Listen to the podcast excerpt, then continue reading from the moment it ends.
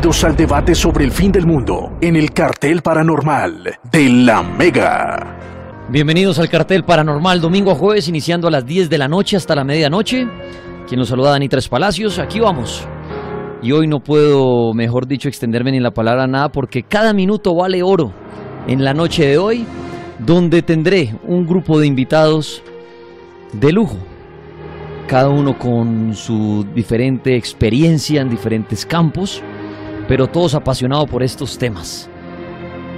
Y claro, en estos días a más de uno se le ha pasado por la mente si se acerca el fin del mundo, con lo que hemos visto en las noticias, terremotos, huracanes, atentados, guerra por religión, una cantidad de cosas que uno dice, bueno, el mundo, ¿qué está pasando con el mundo? No solo el humano está haciendo cosas, sino también el planeta está haciendo las suyas. ¿Será que el planeta se está cansando?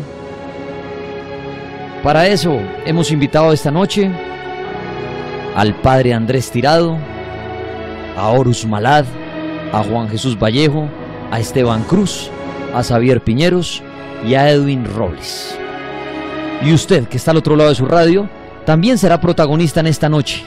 Tiene que estar muy atento porque su pregunta podrá ser seleccionada si quiere hacerle una pregunta a alguno de ellos. ¿Cómo va a funcionar esto? Es muy fácil. Cada uno tendrá aproximado un tiempo de 15 minutos para poder responder a la pregunta si se acerca el fin del mundo. Cada uno de ellos hablará con las investigaciones que ha hecho, sus creencias, y cada punto de vista es totalmente respetable cada uno al otro lado de su radio saque su propia conclusión de lo que oye. Dice, oiga, qué buena teoría esa de Robles, no, la del Padre, oiga, no, lo de Juan Jesús. Pero la conclusión de esto es que usted investigue también y saque su propia conclusión. Por ahí también mucha gente, ayer tocamos el tema con Jesús un poquito acerca que muchos tienen el 23 de septiembre como un posible día para el fin del mundo, que un planeta Nibiru va a estallar, una cantidad de cosas que han dicho, pero eso es de todos los años. Digo yo, todos los años mueven la fecha del fin del mundo, ¿no? Entonces, si no fue este año, entonces, no, ah, no, es que, perdón, fue el 2018 y el, porque 2 más 1, no, entonces 3 y el 8, 11, ay, no, el 11 es el número. Entonces, eso lo van modificando, pero bueno, ¿qué tal que sí? Estemos cerca al fin del mundo. Bienvenidos a este debate, donde cada uno hablará 15 minuticos y luego de que todos pasen, escogeré una pregunta en redes sociales para cada uno de ellos respecto a lo que dijeron. Entonces, si usted dice, oiga, a mí me gustaría hacer una pregunta al Padre respecto a lo que el hombre dijo, bueno, yo estaré muy pendiente. Con el numeral El fin del mundo pueden ir dando sus opiniones, formulando preguntas y sean bienvenidos a esta noche en el cartel paranormal, donde de una vez vamos a arrancar esto rápidamente dar las gracias a cada uno de ustedes. Padre, bienvenido. ¿Cómo me le va? Un saludo muy especial a todos. Qué bueno estar acá. Un saludo muy especial acá a estos especializados en estas materias. Gracias, padre. Edwin Robles, bienvenido. Muy buenas noches, Tripón, y también muy buenas noches a mis compañeros. Qué chévere que esto se, pues, como, como seguido, porque es bueno encontrarse con las caras con quien uno trabaja. Horus Malad, bienvenido al cartel. Buenas noches, Dani. Buenas noches a todo este equipo también de trabajo, a todos los oyentes. Y bueno, qué chévere tener una, una versión cada uno de la parte del fin del mundo que cada vez hay más temor en eso. Xavier Piñeros, bienvenido. Buenas noches para vos, Daniel, y todos los oyentes, al igualmente que todos los que estamos aquí en mesa. Juan Jesús Vallejo, bienvenido. Buenas noches, feliz de estar aquí en este gran debate sobre cómo acontecerá el fin del mundo, si no es que pasado mañana, día 23. Esteban Cruz, bienvenido.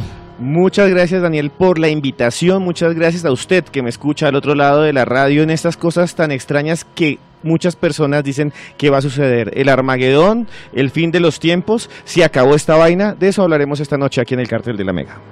Sean bienvenidos, ahí está entonces la mesa de investigadores expertos en esto, yo soy, soy un simple oyente más que me encargaré simplemente dar la palabra y ya, estar pendiente de sus redes, sus opiniones y oír atentamente a cada uno de los invitados porque cada uno se aprende muchísimo.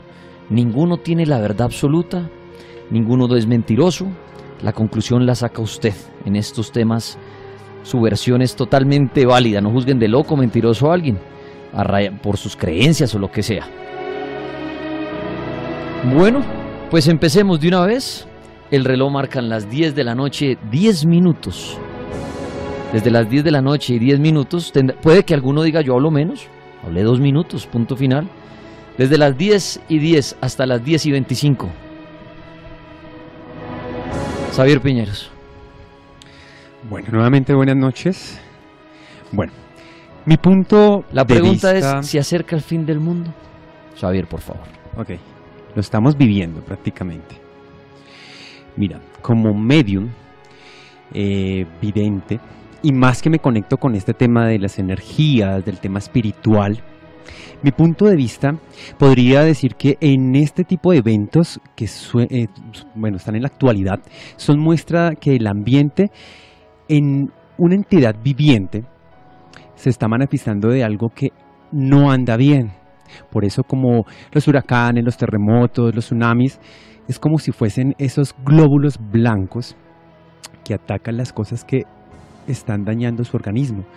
Por ejemplo, si yo obviamente consumo algo que a mi cuerpo, y sé que tarde o tengo que va a llegar mi día, mi fin, pues es prácticamente aprovechar en este planeta Tierra lo que realmente nosotros como humanos estamos haciendo. Y que el planeta Tierra a través de esos llamados o advertencias, profecías, predicciones, Armagedón y demás, pienso en este caso que ya él está prácticamente dándose a conocer de que también nosotros estamos pasando un límite de todas estas catástrofes naturales que hemos vivido últimamente en el mundo son una muestra del efecto dañino que la humanidad ha tenido sobre el equilibrio natural. Actualmente somos o estamos en este caso más de una, sobre, una sobrepoblación, más de 7 millones de personas. Y estas personas sobre la faz de la tierra cada vez van más, van, bueno, van necesitando satisfacer sus necesidades. Por eso nosotros decimos, sí, los tsunamis, todo esto, pero realmente no nos damos cuenta a nivel mundial, no solo en nuestro país, esas personas que para ellos dirán, se me acabó el mundo. ¿Por qué? Porque se abasteció el agua, porque la comida ya no existe, tampoco la energía, que cada vez se hacen más escasos. Mira, según el Global Footprint Network, el pasado agosto, 2 de agosto, se dice que ya se han consumido los recursos naturales de prácticamente este 2017, estoy hablando a nivel mundial, que obviamente ustedes pueden verificarlo y borrarlo también en el de internet, que lo que hará que año tras año estemos en déficit, llegando al día que no habrá de dónde sacar y cada vez más vemos como las zonas de conservación natural en donde procede de las actividades de nosotros como humanos. Infortunadamente, estamos dañando a nuestro planeta Tierra y eso que no nos estamos dando cuenta del pasado, siempre nos estamos rigiendo de a la predicción, vuelvo y lo digo, pero realmente este glóbulo realmente está atacando a lo que realmente nosotros como seres humanos estamos dañando. Entonces, cuando talamos árboles, cuando relativamente nosotros digo como es el lado espiritual, es el lado energético, cuando realmente sacamos algunos animales de su hábitat natural y estamos construyendo en esos, en esos planos, en esos territorios, en donde hoy la madre naturaleza a nivel, ustedes se han dado cuenta, los ríos, en donde muchas ocasiones no solo esperemos un bendito terremoto, si está escrito, si lo predicen, no, hoy en día hasta el río más pequeño, hasta la quebrada más... em, en este caso inofensiva, está reclamando también. Entonces nosotros siempre como seres humanos queremos que sí, que la catástrofe, esperamos lo peor para darnos cuenta que lo que estamos es abasteciendo, contaminando. Esto es de suma importancia, porque mira, si hablamos hoy en día del sector alimenticio, si nos damos cuenta, e infortunadamente, el hombre siempre quiere hacer una producción no solo alimenticia, también quiere obtener cierto tipo de maquinaria con el fin de hacer pruebas, bombas nucleares, bombas con algún tipo de virus para atacarnos los unos a los otros entre país. Y uno siempre dice, como en mi país nunca pasa eso, pero realmente se puede acercar una tercera guerra mundial, escrito o no. Pero nosotros somos el comodín que nos estamos prestando de alguna otra forma a través de nuestra ignorancia, de que de alguna otra forma estamos dañando nuestro planeta y que el fin del mundo se acaba para la persona que fallece para mí, pero que qué, qué tristeza es ver cómo nosotros, a pesar de todo esto, realmente no estamos eh, pensando lo que estamos, digamos, quitándole a lo que más adelante puede ser nuestra eh, generación. El hombre, también en este caso, si hablamos de cierto tipo, digamos, de producción alimenticia, porque estamos devastando algunas zonas, estamos interrumpiendo también la degradación de la vegetación. La mayor, en este caso, podemos estar hablando de mayor erupción de los suelos, a una o de más mayor de productoras que se producen gases y el efecto procedente de las actividades, como dije anteriormente, humanas, pero que si hablamos el tema, por ejemplo, del ganado, que si bien contribuyen al alimento, esto también produce la degradación y en este caso, infortunadamente, no nos damos cuenta que en este mencionado es solo una pequeña parte de lo que hacemos de esto para insaciar la demanda de la madre tierra. Energéticamente ella también. No solo es pensar de la parte energética que obra bien para que el bien también se nos devuelva. No, nosotros estamos dañando ello. Por otro lado, día por día el ser humano es más consumista. Crea más y más. Ejemplo, electrodomésticos, tecnología que requiere energía para el funcionamiento, generando además una contaminación en medio de su fábrica. Vuelvo, lo digo, bombas, demás, para atacarnos. Eso también lo hacen. Y es tanto la, la- la contaminación de algunos desechos que nosotros los dejamos por ahí. Nosotros decimos, si yo arrojo un bolígrafo, arrojo un plástico y lo voy a dejar acá en esta quebrada o en este mar o algo, nosotros decimos, sí, va a contaminar solo aquí en Colombia. No, a nivel mundial, este efecto de energético, en este efecto, digamos que el ser humano no corrobora, no ayuda. Uno dice, no, yo creo que de pronto en China nunca le va a afectar eso, o en nuestro país amigo Venezuela. No, también efectivamente la parte y contaminación de que nosotros como seres humanos lo estamos haciendo y que tenemos muchos llamados, muchas advertencias, pero siempre nosotros queremos que nos sucedan cosas, escuchar lo que nos conviene, justificar de alguna u otra forma. Esto es como si para nadie, no es una mentira que todo tiene una exolencia programada. El hombre cada vez quiere más, el hombre cada vez quiere ser más dueño del otro país, de que realmente calentamiento global, eh, muchas cosas que nos damos cuenta, invernaderos, eh, en este caso que hace que esto aumente, sí, está claro, pero infortunadamente nosotros nos ponemos cuidado a ello. Diría yo que en nuestras manos está el mundo que le queremos dejar a las nuevas generaciones.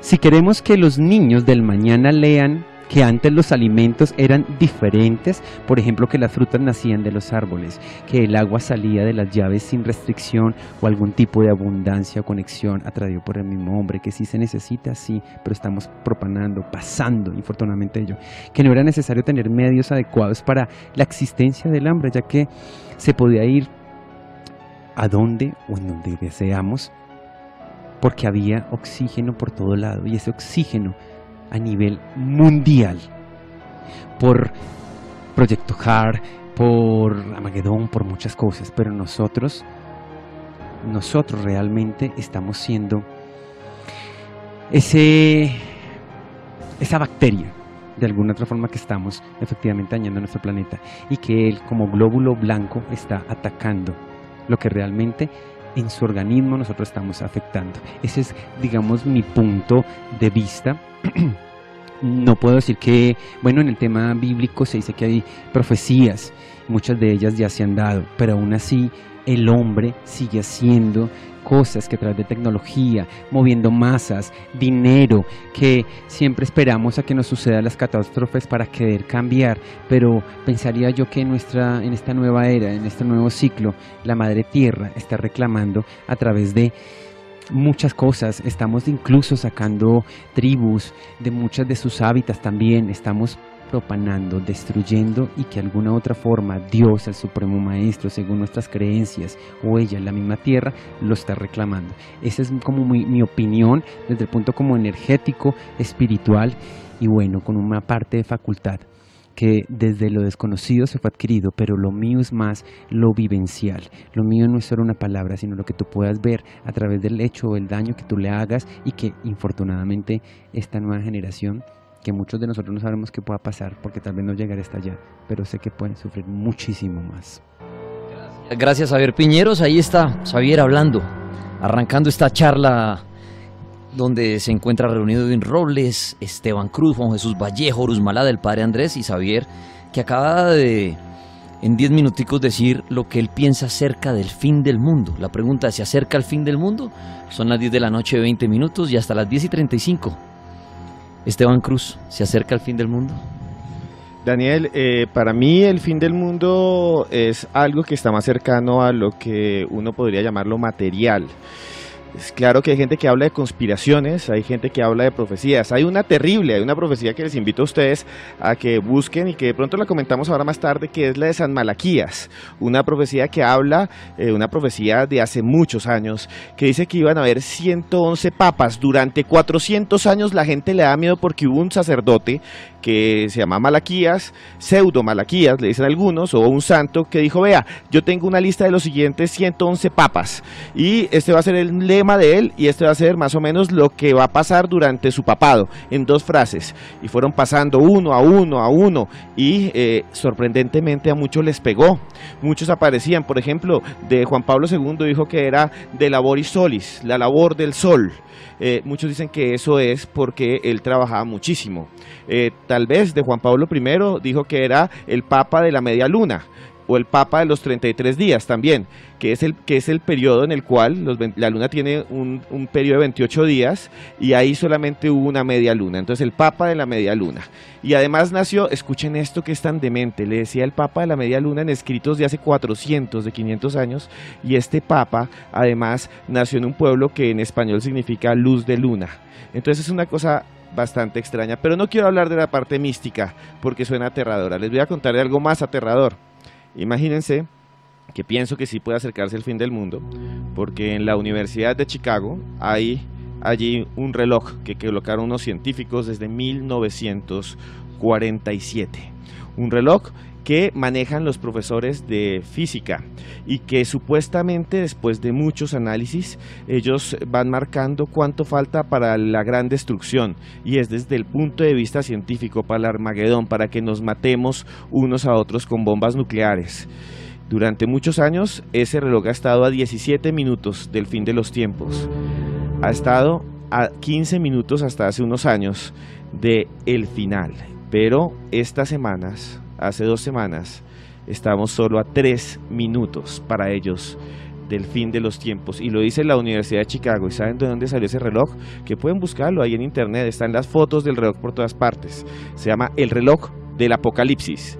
Y les quería contar que ese reloj salió porque un astrofísico dijo vamos a armarlo porque un amigo mío que ha hecho la bomba atómica, ese astrofísico, eh, dijo, me ha dicho que tengo que alertarle al mundo de lo que puede pasar. Ese se llamaba Oppenheimer. Y Oppenheimer fue uno de los que estuvo en el equipo de la bomba atómica y dio esta frase unas semanas después de que se efectivamente explotó la bomba. Dijo, me he convertido en la muerte, soy el destructor de mundos. Y yo le tengo miedo más a eso, a la gran bomba, al hongo nuclear, a la radiación. Y les voy a contar por qué. Estamos hablando de un montón de eventos naturales. Eh, hace poco el huracán Irma, que allá estaba mi mamá en Miami. Un saludo que mi mamá de pronto me está escuchando y le tocó muy duro, fue una cosa muy dura. También el terremoto de hace unos días en México. Ese terremoto de México también tiene cosas paranormales y misteriosas, pero eso lo cuento después. Quería decirles esto, esos terremotos tristemente eh, y esos huracanes cegaron la vida de un grupo de personas, 42, 220 280. Qué triste que no esté entre nosotros, pero quiere que les diga algo. Eso no es nada para lo que puede hacer una bomba nuclear en un pueblo. En este momento Corea del Norte, el señor, el señor de allá Kim Jong, ha desarrollado bombas atómicas y el 3 de septiembre pasado probó una que, se, que causó un terremoto, un pequeño temblor. Y los físicos dicen que esa bomba tenía entre 80 y 100 kilotones, que es algo muy fácil. Seis veces más grande que la que le mandaron los gringos a Hiroshima. Y cuando le cayó esa bomba a Hiroshima, allá a Japón, quedó la sombra de las personas, quedó desintegrada, el bombazo los destrozó y mató un montón de gente y solo quedó la sombra de las personas ahí y sombras de los perros y mató un montón de gente y saben que no mató más gente cuando cayó, sino durante los años siguientes porque la radiación hizo que los niños nacieran mal, porque la radiación hizo que la gente desarrollara cánceres, porque es el lugar del mundo con más cáncer sobre el planeta, casi durante casi 30 años. Y este señor de Corea del Norte ya tiene bombas atómicas que son seis veces más poderosas que las que le lanzaron a Hiroshima y Nagasaki. ¿Sabe qué pasa si le cae una bomba a ese Ibagué? ¿Sabe cuál fue la peor tragedia en la historia del país, señor? La peor tragedia fue la de Armero. 23 mil personas muertas, terrible, de las peores del mundo. Ibagué tiene 500 mil habitantes. Le tira una bomba de esas a Ibagué y se murió más de la mitad. Y ese es el poder que tiene Corea del Norte. Y cuando quiera lo puede lanzar. Es más, pensemos que lance un pueblo pequeño, a Cajamarca. Saludos allá a la gente de Cajamarca. Cajamarca tiene 59 mil habitantes. Le botan un bombazo a Cajamarca y es peor que lo que ha hecho Irma, que lo que ha hecho también el terremoto de México, que lo que hizo el terremoto anterior de México. O sea, el poder de una bomba nuclear, Daniel, eh, oyentes, Juan Jesús, el señor Robles, padre, el poder de una bomba nuclear es terrible. Con una sola bomba nuclear pequeñita eh, va a ser la peor tragedia de la historia en los últimos años. Y como tiene más poder que la de Nagasaki, imagínense que se la lance a Seúl, que se la lance, no sé, a Japón, hace poquito este señor Kim Jong amenazó que se le iba a mandar a una base que tiene en un pueblito que se llama Wan, en una isla, perdón, que se llama Wan, donde la lance ahí también sería una masacre. Ahora, Estados Unidos no se va a quedar quieto. Y Trump es un tipo, Trump es un tipo que no es un presidente normal, es un presidente que desafía. Hace poquito dijo que no le quedaría nada más que destruir Corea del Norte y que la bañaría en fuego. Y hay otro presidente por allá en esas islas que se llama Duterte. Ese sí es un, ese sí es terrible, ese es un Kim Jong peor. Este llegó y, y dijo, este es un cachetón, así le dijo al presidente de Corea del Norte. Siga molestando con sus bombas porque usted es un cachetón hijo de perra. Así le dijo en una cumbre internacional. Todos se quedaron fríos, los embajadores de Corea del Norte se fueron y rompieron relaciones para siempre con, con, el señor Duterte. Pero donde este señor se ponga ahora, pues le manda un bombazo a Duterte y Manila es más grande que Bogotá, maldita sea. O sea, imagínese la que se arma. Y donde Estados Unidos responda, esto se fue al carajo. Y esta es la noticia más violenta y esto sí tiene que ver con cosas misteriosas hace un poco tiempo hay algo que está pasando en Cuba, que esto sí es sorprendente y que esto, quién sabe quién está detrás. En los días anteriores, los funcionarios de la Embajada de Estados Unidos y de Canadá empezaron a sentir mareo. Unos estaban quedando sordos. Lo pueden buscar en las noticias. Es un escándalo internacional. Se sentían sordos. A uno le dio un neurisma y quedó paralizado la mitad. Si usted tiene un familiar, a eso le pasó a este señor. se le paralizó la mitad del cuerpo. Y todos empezaron a quedar sordos, los canadienses también. Fueron los médicos norteamericanos, evaluaron la embajada, dijeron nos están atacando con un arma secreta que no conocemos. Y es un arma sónica. Y nos están enviando ultrasonidos, no sabemos cómo, y nos están enfermando a todo el cuerpo diplomático. Y el embajador está enfermo. Hace dos días fueron, hace dos días, no, hace dos semanas, fueron a hablar con, con el gobierno de Cuba y pasó algo histórico. El presidente de Cuba dijo, mi servicio de inteligencia cubano no somos, me dice que no somos nosotros, estamos buscando, no sabemos quién está haciendo esto aquí en Cuba, si quieren les autorizo que traigan el FBI. Y el FBI va a ir a Cuba a investigar quién está atacando con un arma que era ciencia ficción, que era algo de misterio hace poco tiempo.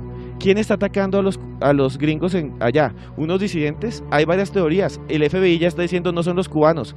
Alguien, una conspiración que no sabemos de dónde está saliendo, tal vez quiere que empiece algo peor que lo que está pasando. Y entonces tienes Corea del Norte, tiene al Estado Islámico del mundo, tiene a Rusia, que es el otro que está ahí. Hace tres meses fui a Rumania y de Rumania pasé a un país que se llama Moldava y es un país muy interesante, se llama Moldava, y pasé hasta la frontera, y ahí empezaba Ucrania, y algo que el mundo no sabe, algo que el mundo no conoce, porque eso es lo que no muestran los periódicos, y eso es lo que puede desestabilizar el mundo y lo está desestabilizando. Pueden ser los mismos que les están enviando allá ultrasonidos, porque cuando yo iba a pasar la frontera me dijeron, está cerrada, porque aquí estamos en una guerra. Y yo, pero ¿cuál guerra? Sí, toda una península que se llama Crimea, la ha invadido Rusia, tumbaron un avión comercial, y eso casi no se supo. Tumbaron un avión comercial lleno de pasajeros y los mataron a todos. Cayeron, hay, hay, imágenes terribles, la gente cultivando con un muerto en la silla que le cayó del techo. O están ahí y medio avión y un brazo y una cabeza y un ojo ahí encima de una casa. Son terribles las imágenes, las pueden buscar en internet de, ese y todavía no sabemos quién lo atacó. Como no sabemos todavía quién está atacando sónicamente a los que están en, en, en Cuba, a los señores diplomáticos de Estados Unidos. Ni siquiera los cubanos lo saben. Y yo no pude pasar allá a, a Ucrania porque están en guerra. Y aquí no sabemos eso. Yo pienso que hay algo terrible que se está moviendo detrás. No sé si son los rusos. no- hay algo terrible que puede estar ahí en una gran tensión mundial que está a punto de explotar y que la Universidad de Chicago, astrofísicos y profesores dicen que nos quedan solo tres minutos para el fin de los tiempos. Ahí estaba nuestro amigo Esteban Cruz hablando o respondiendo mejor a la pregunta de si se acerca el fin del mundo. Usted que está al otro lado de su radio, préstele mucha atención a lo que dice cada uno de ellos. Ya habló Xavier Piñeros, acaba de hacerlo Esteban Cruz, porque al final, cuando todos hablen, ¿qué va a pasar? Yo estaré seleccionando preguntas de ustedes a través de las redes o inclusive, ¿por qué no abrir la línea? Para que usted le haga una pregunta a alguno de la mesa. Y así le haremos una pregunta al padre, le haremos una pregunta a Robles, a Horus, a Xavier, a Juan Jesús y a Esteban, acerca de lo que ellos dijeron. Por eso les digo, presten mucha atención de lo que va hablando cada uno, para que usted diga, uy, eso que acaba de decir Esteban, yo le quería hacer una pregunta, vaya guardándola, que ahorita al final responderán ellos a sus preguntas. Aquí me dicen tripas, hable de MX, ayer hablamos de eso con Juan Jesús, ahorita en un ratico les, les hablo porque acaba de poner un tuit que le da mucho miedo a Colombia. Ahorita hablaré de esa cuenta que predice algunos de los terremotos que han ocurrido en el mundo y al parecer Colombia puede estar próximo a recibir uno. Ahorita les voy a ampliar esa información. Horus Malad, bienvenido, 10 de la noche 31 minutos. Tiene tiempo hasta las 10 y 46. Si quiera tomar todo ese tiempo para hablar y, o responder si acerca el fin del mundo, usted que maneja todo el tema de los elementales. Bueno, Dani, buenas noches. Eh, en la parte céltica, que es la parte de los elementales, ya hay una predicción con ellos en la Tierra, que para ellos no es que se acerque el fin del mundo, simplemente que empieza un cambio de era, empieza una renovación energética. Si vemos, años atrás ya habíamos tenido sequías, que fue una primera advertencia. La segunda fue la parte eh, de los animales, que empezaron a haber vía ex- extinción de animales. Después fue la parte de las plantas también. Ahora empieza un ciclo de limpieza humana. Si ustedes han visto lo que más le teme el ser humano y que los elementales están revelados un poco es con la tierra, con el agua. Las ondinas se cansaron un poco de estar maltratadas, de ser un poco eh, invadidas, ¿sí? La parte del mar, también hubo una revelación que el, año pasado, yo me acuerdo que finalizando año, Dani, dije como la predicción de este año, que cómo nos iba a ir, y lo que siempre dije fue, los elementales dan de elemento que el otro año que viene va a ser un poco más fuerte, va a haber movimiento de tierra. Si vieron, finalizamos el año un poco con temblores, finalizamos el año moviéndose la tierra, finalizamos con sequías, finalizamos con ciertos puntos donde la misma energía de la tierra empezó a reclamar. La tierra ahora sí como yo decía en un punto en el Instagram, la tierra está triste, la tierra está cansada de todo lo que hemos hecho, tanto como alguna vez también en la parte céltica y de los druidas sacerdotes que creían en los elementales, ellos mismos decían, como también una parte de la Biblia, que el mismo ser humano se, encar- se encargará de destruir a la tierra. Pero ¿por qué se va a encargar de ellos mismos destruir la tierra? Porque nos estamos haciendo daño, porque no estamos cuidando, porque no tomamos permiso de toda esa parte que la tierra nos empezó a dar. Si miramos la parte de las salamandras, que es la parte del fuego, el fuego empezó a arrasar con ciertos puntos de sequía, empezó a sacar un poco el mundo, acabando el agua, acabando esa parte de hemisferios que muchas personas empezaron a sentir. Acuérdense que en la parte céltica y en las partes de los druidas decían que el fuego acabaría el mundo. ¿Qué es el fuego? El fuego en la parte céltica es la parte de las luchas, las luchas, las guerras que muchas personas han visto que están ocurriendo en varios países, que era la última guerra mundial, que va a suceder muchas cosas, pero para los elementales era el fuego revelándose para tomar otra vez parte de su vida. También en la parte de las de las de las ondinas, que son las del agua, las del agua empezaron a tomar territorio del mar. ¿Qué pasó con el ser humano? El peor error que el ser humano pudo haber hecho en la parte céltica y de irrespeto ante los elementales fue querer volver y purificar el agua del mar poniéndola potable. ¿Para qué? Para que la gente empiece a tomar otra vez uso de esa parte. El mar es algo que es incontrolable y es donde aparecen los huracanes. Los huracanes limpian, arrasan cierta parte intelectual con ellos. Los druidas también tienen una parte de teoría que en la época de ellos también, que es la parte chamánica, que en el año eh, 20.014, ¿sí? En el, perdóname, en el 2024 también tiende otra teoría de que el mundo se va a acabar. También hay otra teoría que fue la de ahorita, la del 21 de septiembre, el 23 de septiembre, que los eh, la parte de la, los chamanes habían pronosticado. No es que lo hayan pronosticado y que vaya a suceder, simplemente para ellos empieza un cambio de era, un cambio todo el tiempo rejuvenecedor. Acordémonos también que los celtas, todo lo que son los elementales del agua, del fuego, ellos se dividían con la madre tierra en tres mundos, que era el cielo, la tierra y el inframundo. Se dice que ellos en la parte de los druidas, que con los años el mundo iba a pelear con estos tres terrenos. ¿Qué era lo que iban a pelear? tener una parte otra vez fuerte, terrestre de ellos, que es la parte terrestre para ellos, tomar fuerza de todo lo que era de ellos. También otra cosa que estamos haciendo daño es la parte de la tecnología. Yo que la vez pasada también decía algo, el cambio tecnológico nos dañó dañó toda la parte de, mi, hemisferio de nosotros, nos dañó la comunicación, nos dañó el dolor, nos dañó también la parte de las flores, nos volvió todo artificial y los mismos elementales están en un punto de ira porque quieren volver a recobrar, quieren volver a sentir esa parte. Lo otro también que en la parte céltica, la teoría de ellos de que se acaba el mundo no lo es, simplemente es una guerra de elementales. ¿Qué es la guerra de elementales? Volver a limpiar la tierra, volver a rejuvenecer toda la parte que el mismo ser humano tomó como descontrol para hacerlo. Algo que dicen también en la parte de las teorías célticas es que el cornudo, recordemos que el cornudo para los celtas es el que cuida la tierra, es el mismo elemental de la tierra. Y decían ellos mismos que se va a revelar con el tiempo, que para algunas religiones o para algunas cosas es el diablo, pero para los celtas era el cornudo, era el que los cuidaba, el que tenía respeto con lo que era la parte mística. Se han visto, hemos faltado al respeto esa parte. Y los mismos elementales están tomando una como una controversia con esa parte. Si ustedes han visto, questão. La energía empezó a cambiar un poco más fuerte. Cuando tiembla en México, ustedes podrán ver el cielo de acá de Colombia. Muchos lugares se oscurecieron, se puso un poco negro y ahí es donde aparece el ciclo lunar. Ahí en la parte de los celtas se dice que cuando había la parte de eh, eclipse de luna era porque la parte negativa y la parte femenina de la Tierra empezaba a tomar territorio. Cuando la parte femenina de la Tierra toma territorio, mueve todo lo que es la madre Tierra. Al mover toda la madre Tierra, se mueve el agua, se mueven los árboles, empiezan los árboles a tener más fluidez con todo el mundo, empiezan a revelarse un poco esos espíritus terrenales. Si ustedes han visto la parte... Eh, que es la parte femenina de la Tierra, es el agua. Y el agua empezó con los huracanes. Al ser huracanes también empezó la parte femenina, que fue con toda la parte también de terremotos. los terremotos es la parte del sol en los celtas, que reflejaba como la parte de un nuevo comienzo. Los dos mundos se revelaron y al revelarse en esos dos mundos empieza a haber un choque energético en la Tierra. Algo que yo sé todo el mundo le digo y ya venía varias veces y varios años diciéndolo, cuatro años atrás, tenemos una advertencia de que el mundo va a renovar.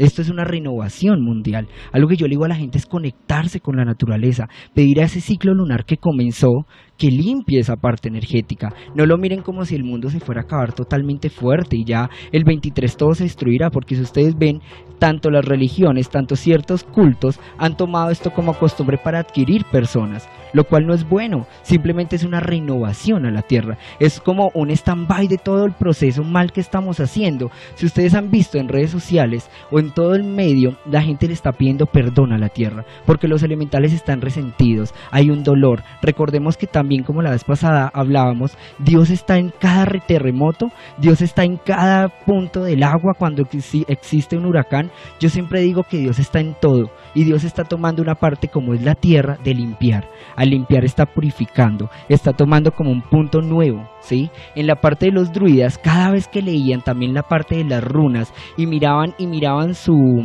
su calendario céltico, que acordémonos que ahí es el equinoccio y son también los solsticios, ellos decían que cuando haya colapso de las dos cosas se van a colapsar energéticamente dos mundos fuertes, porque no va a haber punto de teoría. Lo otro de teoría también que muestran es como los cambios que hemos tenido entre las estaciones del mundo. Si ustedes ven las estaciones del mundo ya no son igual, ya no respetamos la estación de invierno. En invierno también hay un poco de, de verano, todo se nos desordenó hasta el punto de la Tierra. A lo que la Tierra también está haciendo es que tomemos conciencia, que tomemos conciencia de qué estamos haciendo con la Tierra, cómo estamos actuando. No es como todo el mundo dice que pedir porque me perdone mis cosas, no, vuelve a retractarte de esas cosas que has hecho con la Tierra. Es bueno que vuelvan a cultivar árboles, ya venimos en un proceso de que la gente ambientalista ha tenido como un respeto con los elementales de la tierra en volver a reconstruir árboles, en hacer puntos de caño, en hacer lugares de cierta parte de humedales, porque han visto que la misma tierra se está quedando sin todos esos nutrientes y el mismo ser humano está tomando un atrevimiento de eso.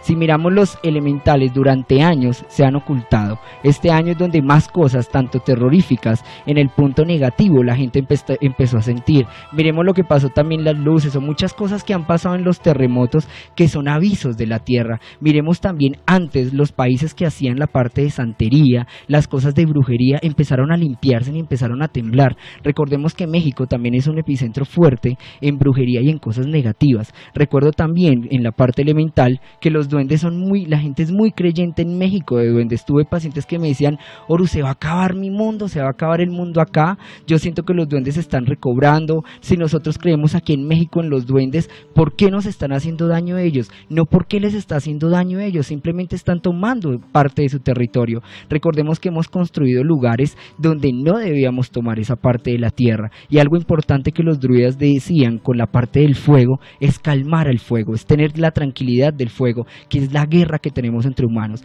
También en la parte céltica y en la Biblia de los druidas, en todos esos testimonios que decían los cultos de, las, de los chamanes o la época de antes reuniones, siempre decían que la misma tierra se acabaría por el ser humano, porque el ser humano no respetaba lo místico y siempre iba a querer investigar e investigar. Si ustedes han visto, hemos tomado de atrevimiento, vuelvo y digo, el mar, hemos tomado de atrevimiento los árboles, hemos tomado de atrevimiento hasta nuestro mismo aire y los silfos se han revelado. Se han visto ya, hay aviones que alguna vez, como decíamos, no creo que se vaya a caer todo el tiempo los aviones. Finalizamos el año pasado con los silfos fuerte en revelación del viento. Ya los aviones no daban más, empezaron a caer, tuvimos guerras, tuvimos cosas de dolor también. Tuvieron lo que decían también muchos de acá, que se desaparecieron muchas aviaciones también. Hay una parte mística también de los elementales donde la gente está diciendo qué está pasando. Si si miramos en la parte de los gnósticos, los paganos, los wiccas o diferentes culturas se empezaron a unir, se empezaron a tomar como confabulaciones positivas, pidiéndole a la tierra amor, pidiéndole a la tierra cultivar. Entonces para mí el fin del mundo no es que exista, para mí lo que pasa es que va a haber un cambio de era, es un punto donde nos tenemos que retractar de lo que hemos hecho mal con la tierra y de lo que hemos hecho daño, porque los féricos, la parte chamánica, todos los wiccas, todo, han prevenido un punto y un ciclo lunar llegamos al ciclo lunar. El ciclo lunar es la parte femenina de la Tierra y al ser la parte femenina nos toca toda la parte sentimental. Se han visto, para muchos, últimamente van a sentir que van a cerrar ciclos energéticos. Para mí, ¿sabes qué es el punto del mundo en el final, el 23 de septiembre o puede ser el 31 de octubre o el fin de año? Es que ustedes deben cerrar ciclos, cierren ciclos con la luna, pidan confabulación con la parte de la naturaleza, ancles en un poco otra vez y no sientan que la parte materna o la parte de la tierra les va a hacer daño. La tierra está tomando lo que, hemos, lo que le hemos cogido sin saber, le hemos tomado atrevimiento, la tierra no hemos retractado. Algo que yo sé también les digo y que he sentido con mis elementales, Bogotá va a sufrir algo, entonces hay que también como prevenirnos. Hemos tenido varias advertencias, hemos tenido varios golpes, ya nos han dicho nuestros vecinos de países están en guerra, también está la parte de, de, México que fue golpeada. Para muchas personas puede ser algo que ellos tenían que pagar por sus líderes o algo, no, simplemente que la tierra empezó a recobrar, empezó a sentir, si miramos películas antiguas o películas de miedo o las películas de la tierra, la tierra misma decía, yo me revelaré a tomar y la parte de la madre tierra está pidiendo su justicia. Entonces, ¿qué es lo que les digo a todos? Traten de confabular la energía de la tierra con ustedes. Hagan una alianza con la tierra. No le tengan miedo a los cambios. Los cambios son positivos, que hay terremotos, que hay todo. Por algo nos están avisando. Hay que prevenir ese punto miedo y quitarnos esa parte de la guerra elemental. Quitémonos la guerra, confabulémonos un poco más de tranquilidad. Cuidemos lo que tenemos ahora en recursos y no abusemos más de eso. Ahí está Horus Malada, hablando o respondiendo a la pregunta se acerca al fin del mundo. Pregunta que ya respondió Xavier Piñeros, ya respondió Esteban Cruz y acaba de responder Horus. Presten mucha atención a cada respuesta, porque cuando terminen todos, porque falta el Padre, falta Juan Jesús y Edwin Robles, eh, ustedes le formularon una pregunta a cada uno de ellos acerca de lo que han dicho. Edwin Robles, 10 de la noche, 44 minutos. 15 minutos para responder si acerca el fin del mundo. Bueno, viejo tripas y compañeros, pues realmente he tratado en lo posible de datearme, de estarme tal vez involucrado con algunos de los medios de comunicación que existen eh, actualmente y sabiendo que de pronto hay algunos que desinforman más que otros, en eso mezclamos el Internet. Voy a comenzar previamente esta intervención por un libro que en este momento tengo la oportunidad de leer de un profesor de la India que se llama Yuval Noah Harari, quien escribió Sapiens y escribió otro que se llama Homo Deus. Y es una persona que le está dando un vuelco completo a la situación del advenimiento del hombre en la tierra, de cómo el hombre pudo haber eh, categorizado su esencia a través de las diferentes, em, digamos, etapas de su vida en cuanto a la, a la, a la selección natural, que es la que tiene eh, obviamente al margen a toda la civilización, a todos nuestros congéneres. No se discuta el tema de que eh, aparentemente hayamos venido del mono, porque aún hoy en día se siguen eh, tratando de descubrir muchas situaciones. Pero este hombre deja algo muy claro. El hombre creó a ese Dios en el cual el mismo hombre le teme. O sea, el sapiens que tanto se habla es el equivalente a ese Dios que los, que los mismos hombres crearon. Entonces, ¿quién está a cargo de todo esto que está sucediendo en nuestro planeta Tierra? El hombre, el hombre mismo. Eh, formulando este tipo de situaciones, yo me puedo acercar un poco a otro tipo de exterminio que incluso ha pasado de largo, ha pasado por encima. Solamente estamos observando eh, en este momento los temblores en México, estamos observando los huracanes, pero nadie se está dando cuenta de otro tipo de sistema también de enfriamiento y de destrucción masiva que se está empleando para poder eliminar a muchas de las personas del planeta Tierra. Para mí ese es el colapso, ese sí es el colapso. Según lo que describe Yuval Noah Harari, se cree que el hombre va a llegar hasta un punto en que ya no va a existir más en absoluto. O sea, nosotros prácticamente en este momento estamos pendiendo de un hilo, porque lo que se pretende es transformarnos en máquinas. Por eso vamos a llegar al Homo Deus, a la máquina, a la inteligencia artificial.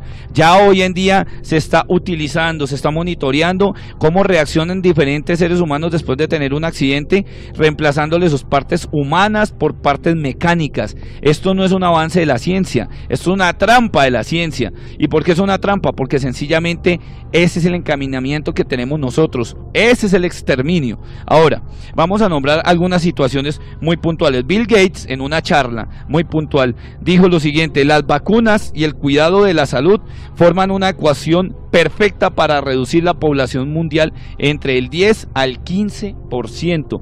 Si lo dice Bill Gates, si lo dice una persona que está representando eh, a una gran... Eh, eh, valga la redundancia, personalidad, a uno de los gurús de los sistemas que podemos esperar del hombre.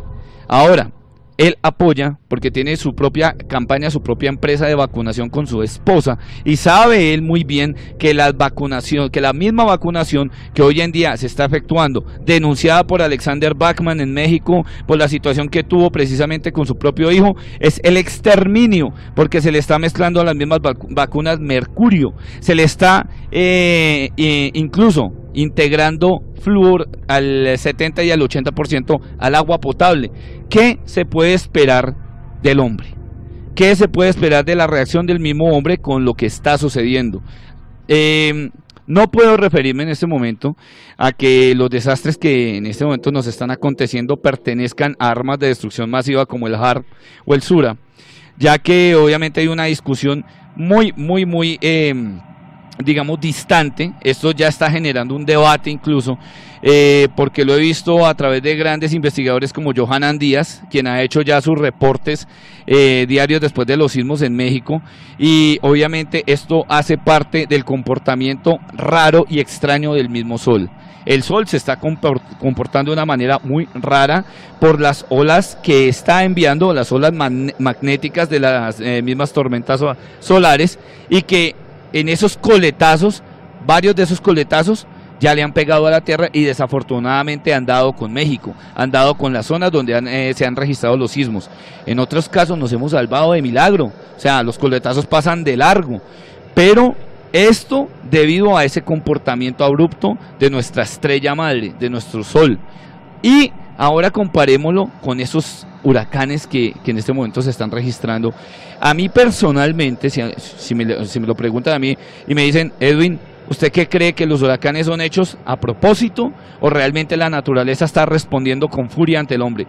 A mí se me hace muy extraño que sean huracanes tan seguidos y que estén pegándole casi al mismo bloque o a la misma zona de una manera tan devastadora. Recordemos el terremoto de Cuba, el terremoto que casi, casi, mejor dicho, por nada asola a Cuba, lo deja sin nada. Y, y exactamente también en Haití. Ahora, varios de estos sismos se han reportado obviamente eh, con las ayudas actuales del Internet. Y tenemos obviamente esta arma que es de doble filo el Internet, porque en algunas veces eh, que hemos tenido aquí la oportunidad de, eh, de compartir ideas, el viejo trip así lo ha dicho y nos lo ha hecho caer. Hoy en día la tecnología pues es eso, ¿no? Antes no se podía, uno no, no estaba dateado de alguna manera por los desastres naturales, porque ¿con qué? O sea, uno tenía que esperar en el radio, en el transistor, lo que tenía ahí a la mano para poderse enterar de que iba a temblar. Pero es que hoy en día con el internet todo se puede saber. Desde aquí hasta la Conchinchina, la Patagonia, donde usted quiera, todo, todo, todo se sabe.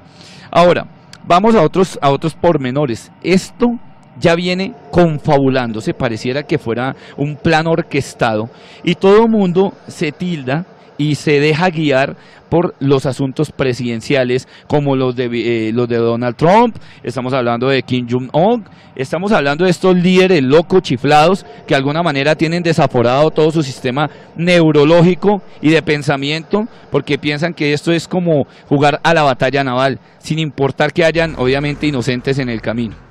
Ahora, ¿quién está detrás de todo eso? ¿Será que estos dos señores son los únicos que operan su cabeza para tomar las decisiones del planeta Tierra? Pues no. Hay más gente relacionada con ellos. Hay gente detrás de ellos. Y nadie abre los ojos. Venía precisamente haciendo un directo antes de llegar aquí a la emisora, hablando pues con, con los seguidores, tratando de, de escuchar las opiniones. Y yo siempre les pregunto, pero ¿por qué nosotros no hacemos algo? Somos más que ellos. En este momento lo único que estamos esperando seguramente como fieles borregos ciegos es que caiga una bomba nuclear y nos acaben a todos. En vez de detenerlos, en vez de hacer algo, en vez de opinar, en vez de, no sé, de acudir precisamente a, a nuestra razón, al raciocinio humano, si es que realmente creemos que tenemos raciocinio humano. Pero el hombre está encaminado en una destrucción masiva. El transhumanismo, que es la clave, creería yo, eh, la corriente filosófica que actualmente se está tratando de gestar porque hay planes en los cuales eh, se tiene estructurado que esto, que esto, que este tipo de situaciones sucedan. Les pongo un ejemplo. Vean el libro, eh, uno de los libros más, eh, digamos, importantes dentro de este conglomerado de ideas se llama Smart. No recuerdo en este momento el autor, pero él mismo lo habla cuando se refiere a las trampas que hoy en día tiene todo el conglomerado, también valga la redundancia, de, sistemas, de aparatos, de lenguajes programados, todo haciéndonos ver como un robot y sin reacción alguna, como si no tuviéramos sentimientos. Ahora está el CERN, que no se ha de pronto manifestado. Está también lo, lo, que, lo que sucedió con el FEMA, lo que está pasando con Monsanto, que son en- entidades que de alguna manera como que están orquestando su propia destrucción, como si de, de alguna manera tuviéramos que devolvernos al holocausto nazi y esperar precisamente a que un dictador se encargue de dar las órdenes y empezar el exterminio. Pero esta vez ya no va el exterminio de clasificación, va al exterminio general, porque aquí no importa si usted es blanco, negro, si usted pertenece a alguna comunidad religiosa o no. Es igual, usted es el blanco perfecto para todo este tipo de personas. Y todo esto, todo este tipo de orquestaciones, porque incluso lo ha dicho Alexander Bachman, lo han dicho muchísimas otras eh, personalidades del misterio, personalidades a las cuales respeto mucho y que están dentro del estudio del misterio, lo han dicho así, lo han incluso vaticinado. ¿Qué nos espera? Yo diría que no existe ese fin del mundo. El fin del mundo empezó hace rato. Hace mucho tiempo. Si ustedes están pensando, queridos oyentes, que el fin del mundo son estos huracanes, que el fin del mundo son estos sismos o temblores, están muy equivocados. A nosotros nos están exterminando desde hace mucho tiempo. Desde hace mucho tiempo. Con los transgénicos. Nos están tratando de matar, como yo lo decía anteriormente, con la fluorización del agua. Nos están matando con el mercurio en las vacunas. O sea, nosotros somos las ratas perfectas de laboratorio para poder producirle a estos señores que no conocemos los más, eh, digámoslo, la, la, gran variedad de pensamientos mm, malévolos y maquiavélicos que pudiera crearse algún eh, escritor de bestsellers de suspenso y de terror. Lastimosamente, el ser humano en ese momento no tiene un real concepto de lo que es. O sea, tiene un concepto equivocado de su esencia. Me voy mucho por, y lo recomiendo, en este momento se lo recomiendo a todos ustedes, queridos oyentes, lean Sapiens, lean a este hombre, a Yuval. No es una persona que se haya inventado esa teoría, porque ya incluso, eh, como le pasa o como suele pasar en estos casos, no faltará el que lo ridiculice o el que ridiculice sus teorías o que diga ese man está loco, eh, ese man que consumió, porque está diciendo que la especie humana se cree Dios, es que es así. Si ustedes se dan cuenta, eh, y, él mismo hace unas comparaciones tan perfectas, por ejemplo, del Homo sapiens con el, con el mono, con el mono mono, que se supone que es nuestro ancestro más cercano, dice, usted dele un arma a un mono a ver qué hace, pero dele un arma a un ser humano que se hace llamar Homo sapiens a ver cómo responde. Ante un ataque de cada uno de estos dos seres, realmente no sabemos si estas son las verdaderas puertas del fin del mundo. Gracias a Edwin Robles que acaba de responder a la pregunta si se acerca el fin del mundo. Ya lo hizo también Esteban Cruz, lo hizo Horus Malad, Xavier Piñeros. En la siguiente hora nos resta oír a Juan Jesús Vallejo y al Monseñor Andrés Tirado hablando sobre el fin del mundo. Cuando ellos terminen su intervención, ustedes serán los protagonistas al formular sus preguntas hacia ellos. Ahí estamos muy atentos a las redes de ustedes. ¿Qué pregunta le haría usted al padre, a Robles, a Horus, a Xavier, a Juan Jesús, a Esteban? Va pensando en esa pregunta que tiene ahí, que de pronto será la pregunta seleccionada cuando terminen la intervención el Padre y Juan Jesús. Una pausa muy corta, estamos de regreso aquí en el cartel paranormal, hablando del fin del mundo. En minutos regresa el cartel paranormal de la Mega. 11 en punto de la noche para este miércoles 20 de septiembre. A tan solo tres días de un posible fin del mundo que he visto por ahí las redes todo el mundo habla el 23 de septiembre, que el fin del mundo, que el planeta X, que Nibiru. Otros lo habían hecho en el año 99, que el fin del mundo en el 2000, después que el 2012, que era el famoso 21 de diciembre del 2012. Eh, bueno, y así poco a poco se ha ido postergando ese fin, ¿no? Ahora lo anuncian para el 23 de septiembre de este año. Otros ya dicen que para el 2020. ¿Alguien sabrá realmente cuándo ¿Será el fin? ¿Será que estamos aprox debido a los síntomas del planeta, como son los huracanes, la guerra entre nosotros mismos, los terremotos? Estamos prox a una tercera guerra mundial que muchos dicen que sería el fin del mundo con la tecnología de hoy en día. Estamos entrando en una guerra contra los elementos, contra los seres elementales. Nos creemos dueños del aire, de la tierra, del fuego, del agua. Y ellos ya tienen sus dueños y nos están armando una guerra. Bienvenidos a la segunda hora del cartel paranormal. Ya saben, nos encuentran de domingo a jueves de 10 a 12 de la noche. Hoy todo este grupo de amigos del cartel paranormal respondiendo a la pregunta, si se acerca el fin del mundo. Lo hizo primero Xavier Piñeros, luego Esteban Cruz, luego Horus Malad y Edwin Robles se encargó de cerrar la, anterior hora respondiendo a la pregunta, ¿se acerca el fin del mundo? Ustedes que están allá al otro lado de su radio pueden ir formulando diferentes preguntas con el numeral El fin del mundo formule una pregunta puntual a cada uno de, acuerdo a lo que oye. Oiga, no, yo quiero preguntarle esto a Esteban Cruz, quiero preguntarle esto a Robles, quiero esto a Horus, esto a Xavier. Pendientes de la intervención ahorita de Juan Jesús y también del Monseñor Andrés Tirado, porque faltan ellos dos. Y luego al final, cada uno responderá una pregunta a ustedes y cada uno de ellos, si el tiempo no lo permite, le podrá formular una pregunta a cada uno de ellos. O sea, Edwin dirá, mi pregunta es para fulano de tal de la mesa. Una pregunta puntual. Por eso ellos también aquí están concentrados oyendo a cada uno de, ellos en su intervención. Bienvenido a esta segunda hora. Yo soy Dani Tres Palacios, aquí en el cartel paranormal. Se acerca el fin del mundo. Juan Jesús Vallejo, nuevamente bienvenido. Y la pregunta es esa. Se acerca el fin del mundo, son las 11 y 5, por ahora hasta las 11 y 20 de la noche contarle al mundo lo que usted piensa acerca de esto. Muchas gracias, Daniel. Pues oye, cuando estábamos ayer charlando sobre HARP y otras cosas, estuvimos hablando de que ahora de repente hay un gran bulo en Internet de que el mundo se va a acabar el día 23 de septiembre. Bueno, esto lo ha creado un señor que se llama David May, que es astrólogo y numerólogo. Y según sus cálculos, pues el fin del mundo eh, es nada, dentro de unos días. Eh, David, de mi parte, por favor, cambia de dealer porque lo que te está fumando te sienta muy mal.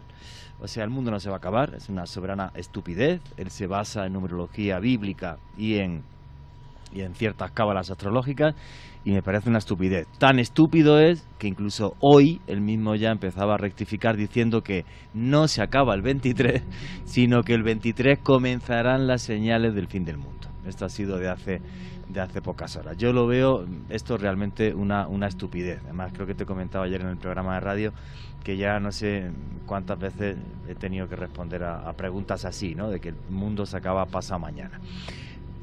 Dentro de esto, y que obviamente si el fin del mundo fuera eh, dentro de tres días yo no estaría aquí, estaría haciendo las cosas que más me gustan en la vida, que es estar con mi esposa o comer chicharrón, una de esas dos.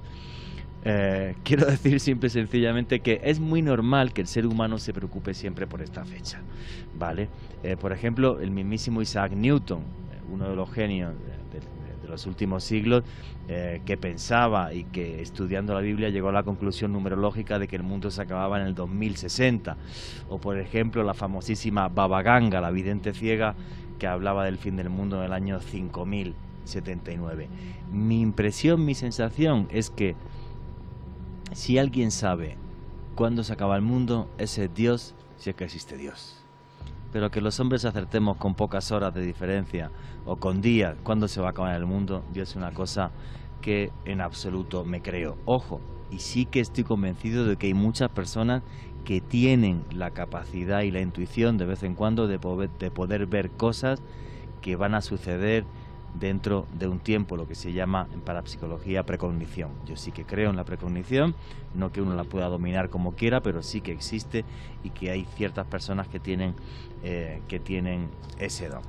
Bueno, se ha mezclado esto del 23 de septiembre, que repito, es una soberana estupidez, con cosas que sí son total y absolutamente reales. Y es la gran cantidad de huracanes que está habiendo, los terremotos. Ayer estuvimos hablando de esto, desde el punto de vista de los huracanes es algo que es muy sencillo, muy fácil y que va a ir a peor. Seguimos calentando el planeta, seguimos emitiendo demasiado CO2, la ciencia lo ha dejado claro, pero el señor Donald Trump no quiere enterarse de la película. Lo más chistoso, entre comillas, porque esto no tiene ningún chiste, es que al que le van a llegar más huracanes va a ser a él. Yo no sé si esto casi que es justicia divina, pero también el pueblo norteamericano pues no tiene culpa de que este bruto no sea capaz de ver lo del calentamiento global. Repito, cada vez los rayos del sol van a calentar más, más vapor de agua, viento frío del Atlántico, más huracanes y esto va a ir a peor. Los terremotos, por cambio, desde mi punto de vista al menos, son algo total y absolutamente incontrolable. El mundo, las placas tectónicas funcionan así y los terremotos son algo que eh, continuamente pues, pues tendremos. Como el mundo cada vez es más poblado, pues esto lo que hará será pues, que cada vez más población sea afectada. ¿Qué es lo que está pasando en el mundo últimamente que nos aterra tanto? Yo creo que hay varias cosas. La primera y más importante de mi punto de vista, se ha redibujado, reescrito el concepto de guerra. Antes las guerras eran de un enemigo con otro, y estaba claro que el enemigo estaba ahí enfrente tuya a, 30 metros y le tirabas una bomba o no. Ahora el enemigo se llama terrorismo y realmente no hay forma de verlo. Se mezcla con nosotros y es una amenaza cada día más global y más certera. No soy adivino, no soy profeta, ni mucho menos. Ojalá me equivoque. Hace un tiempo en otro programa de radio que yo tenía lo dije Ojalá me equivoque, pero el terrorismo islámico va a ir a peor. Y desde mi punto de vista, va a ir a peor. Da igual que acaben con el ISIS, lo pueden liquidar. El radicalismo islámico es algo que está total y absolutamente eh, metido en las venas de infinidad de países, como es por ejemplo Egipto con los hermanos musulmanes, como es por ejemplo eh, Líbano con Hezbollah. O sea, son muchísimos miles y muchísimos miles a los que no les importa dar su vida, a los que no les importa morir para hacer mucho más daño. Eso es un elemento que nos desestabiliza tanto porque nunca lo habíamos visto, que para muchos es una de las señales del fin del mundo. Pero lo que sí es verdad es que eso, desde mi punto de vista, no va a parar. Hay más elementos también que entran en esta, eh, en esta ecuación. Otro, otro elemento es que tenemos un mundo cada vez más polarizado. Cada vez va a haber más Donald Trump o Nicolás Maduro. Y ojalá me equivoque, pero como la gente está harta de los políticos convencionales, de que nos mientan y de que nos roban, todo este tipo de lo que se denomina ahora populismos va a seguir creciendo. Y eso no es bueno para el mundo. Porque en el fondo son una panda de mentirosos, una panda de brutos, que lo que van a hacer es que el mundo vaya cada vez peor. Eh, otra de las cosas que va a traer esta polarización del mundo es que nuestro planeta cada vez va a estar más dividido entre países ricos y países pobres. Países que tienen un futuro y países que se les conoce ya como el cuarto mundo o estado fracasado. ¿Quién habla ahora mismo de Eritrea y de la gente que está muriendo allí? ¿Quién habla ahora mismo de por ejemplo, de Mali, de Togo? Toda Centroáfrica ya es una plaga, con poblaciones enteras.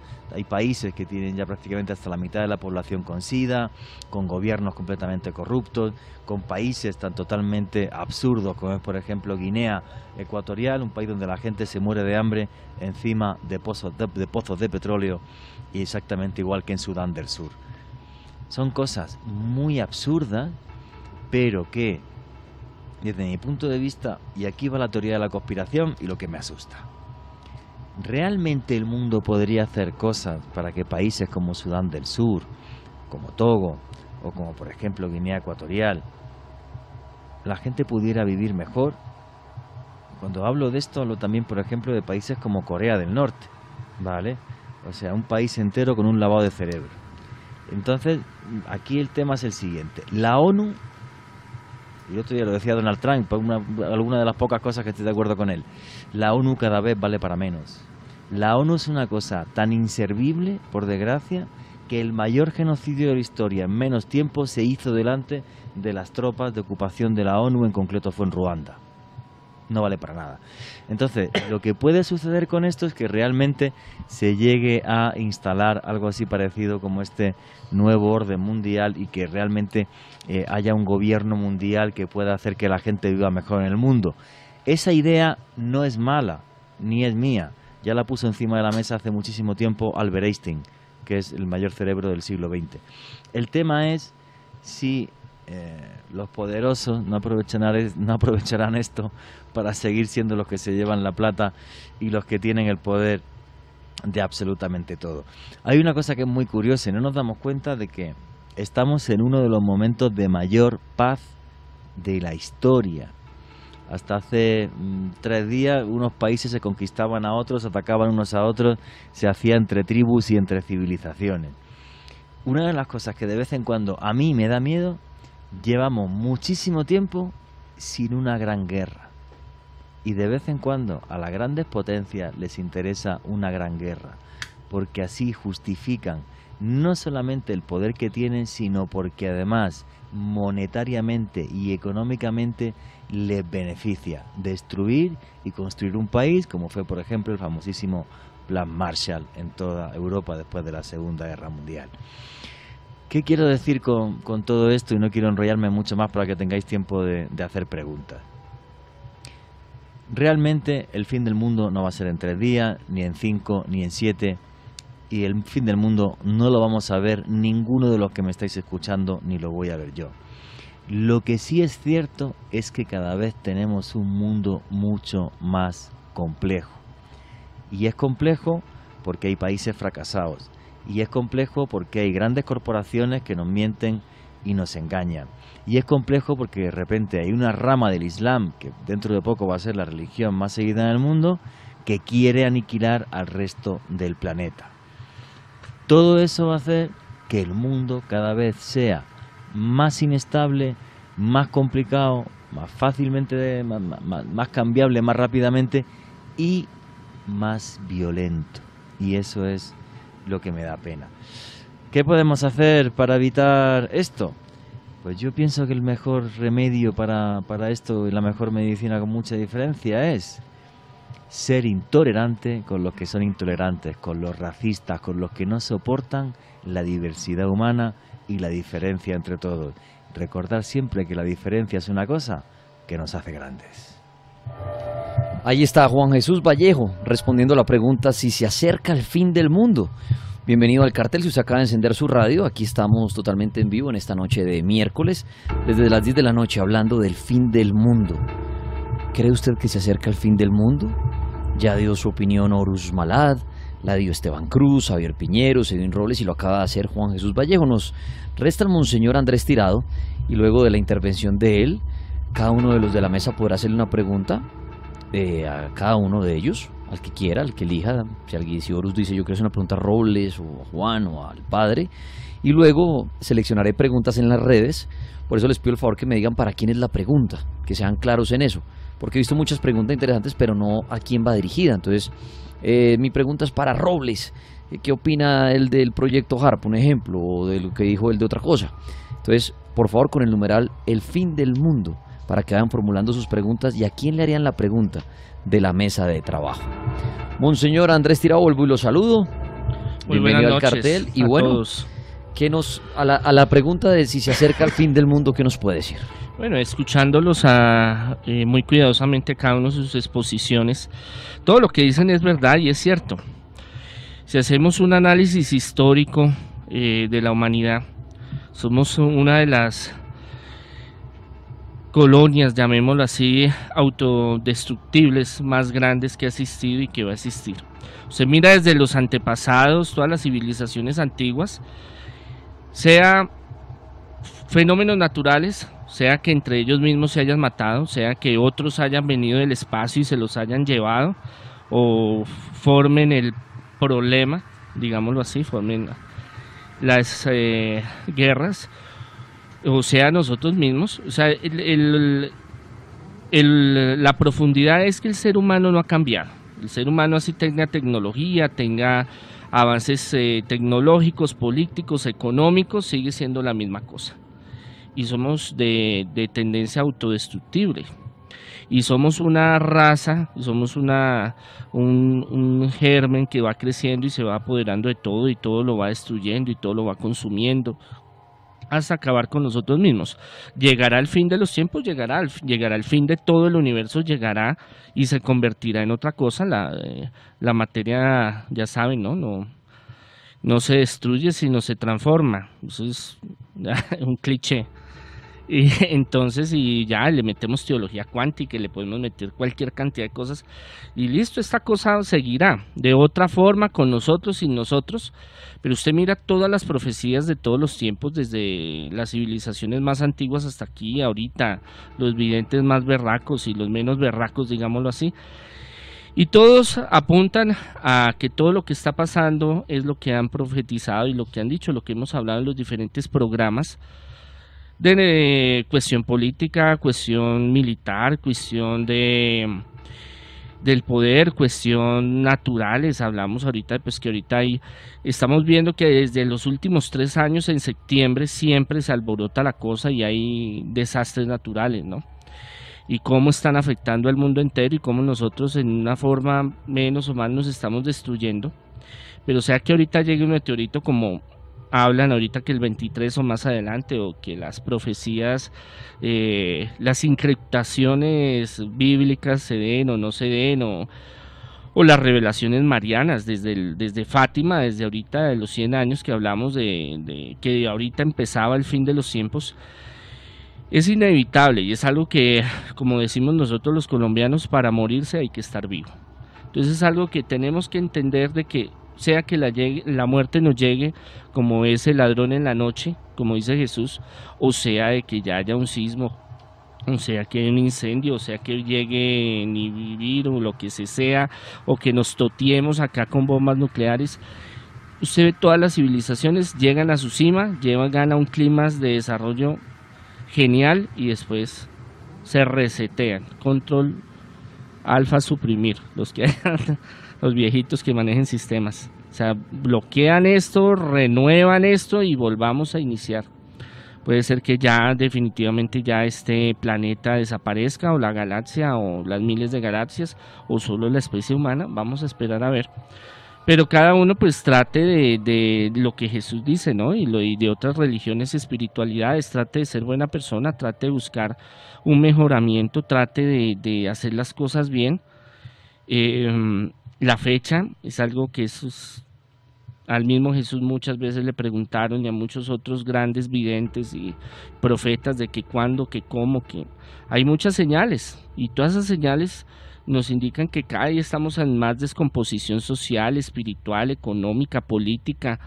La naturaleza clama y ruge y dice, mire hermanos, está cosechando lo que ha sembrado. Entonces es una cuestión muy complicada, muy compleja.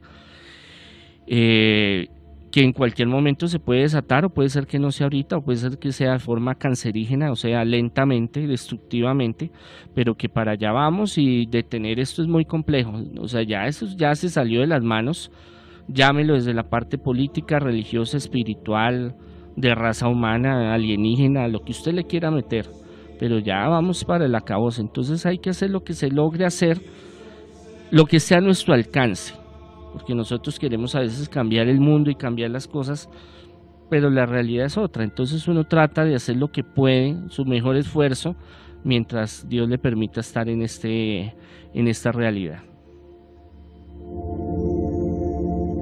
Ahí está el Monseñor Andrés Tirado, dando este mensaje acerca del fin del mundo. Cada quien puede sacar su conclusión acerca de la intervención que nos dio cada invitado en la noche de hoy pero que le hayan prestado mucha atención a lo que dijo cada uno, para que a partir de este momento vayan pensando en qué pregunta hacerle y a cada quien. En redes sociales pueden usar el numeral El fin del mundo para poner su pregunta. Numeral El fin del mundo. A quién va dirigida su pregunta y con mucho gusto yo aquí la leeré y se la formularé. Aprovecha hacer esa pregunta. Aprovecha hacer esa pregunta. Pero antes de ir a las preguntas de los oyentes, en el orden que cada uno dio la charla, me gustaría preguntarle a Xavier Piñeros, que fue el primero en intervenir, ¿a quién le gustaría hacerle una pregunta? ¿Y cuál es la pregunta? A mí en este caso me gustaría sí al padre. ¿Y cuál es la pregunta? Padre, eh, bueno, en parte eh, tengo un acuerdo con tu concepto sobre se acerca el fin del mundo. Pero en medio de tantas religiones que hoy en día se ha tomado el tema y se ha prostituido de muchas creencias en donde la fuerza o el eje es el Vaticano y demás y todo ello.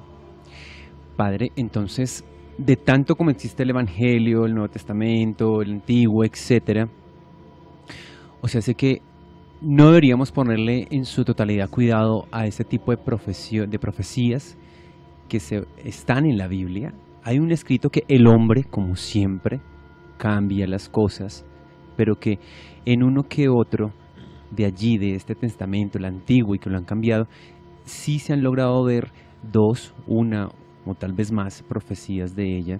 Entonces, lo que dice la Biblia, uno como ser humano, de las profecías, Apocalipsis, sobre la destrucción de la tierra, el fin del mundo, no le ponemos cuidado entonces digámoslo así, que es que no es no ponerle cuidado, lo que pasa es que es una cuestión que nosotros, por ejemplo, yo soy diabético, yo sé que tengo que cuidarme, si no yo me friego, porque la diabetes se va pudriendo por dentro.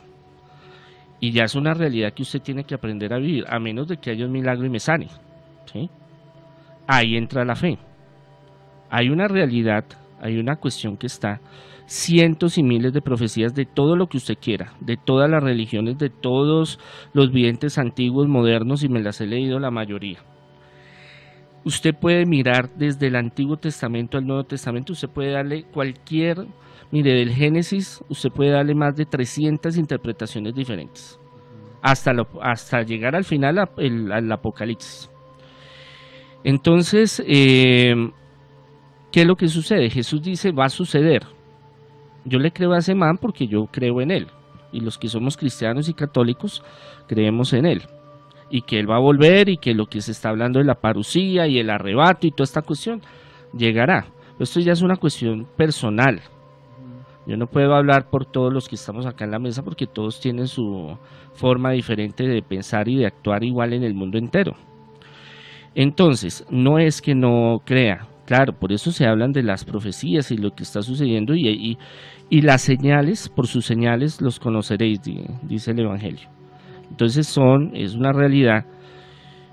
Pero si yo como diabético empiezo a pensar, me voy a morir, me voy a enfermar, ya esto se va a acabar, ya, entonces ¿qué esperanza yo tengo? Entonces ya es algo muy interior desde la eh, experiencia personal de cada uno en lo que quiera creer de que pues de aquí va a haber algo mucho mejor, ¿no? Entonces, la cuestión de la visión de las profecías siempre hablan, siempre están abiertas, en todas, en la mayoría, de que después de, este parir, eh, como habla Jesús, de la mujer que tiene el parto, que está en proceso, en trabajo de parto, va a haber un cambio, va a haber una renovación, van a haber muchas cosas maravillosas. Ahora, ¿cuándo será? ¿Cómo será? Es como la visión del anticristo. El anticristo puede ser mil cosas diferentes, puede ser uno, puede ser diez mil, puede ser conceptos que cada uno puede desarrollar. Pero la cuestión de que hay algo que está sucediendo y que, y que sucede. Ahora, el ladrón llega en la noche y no avisa, dice Jesús. ¿Qué quiere decir? Que la, y eso lo hablamos con Daniel una vez o varias veces. Que el fin del mundo, ¿cuál es? El fin del mundo es cuando usted se muere cuando le llega la pelona y le dice, hermano, qué pena con usted y aquí nos vamos. Olvídese.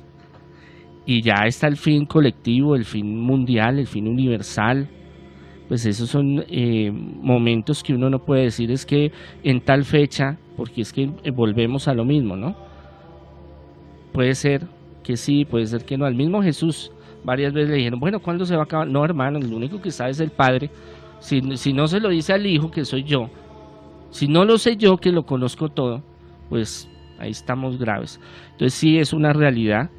Estamos pasando tiempos difíciles, pero también la fe nos abre una puerta de que todo lo que sucede tiene un propósito. Dios actúa en el universo con un propósito. Ya hablando desde la parte teológica, desde la parte religiosa, eh, habrá esperanza y habrá, habrá un porqué y un para qué de las cosas. Eso es lo que nos mantiene vivos. Eso es lo que es como cada mañana que usted se levanta y dice, no, es que el mundo es una porquería. Matan, secuestran, descuartizan. Pero de todas maneras yo le juego a la vida, yo le juego al ser humano, yo le juego que hay personas buenas, yo le juego a un Estado, yo le juego a una humanidad que entre todo hay gente buena y hay gente mala. Muchas gracias al padre por la respuesta, Xavier. Esteban Cruz, ¿a quién le quisiera hacer una pregunta aquí en la mesa?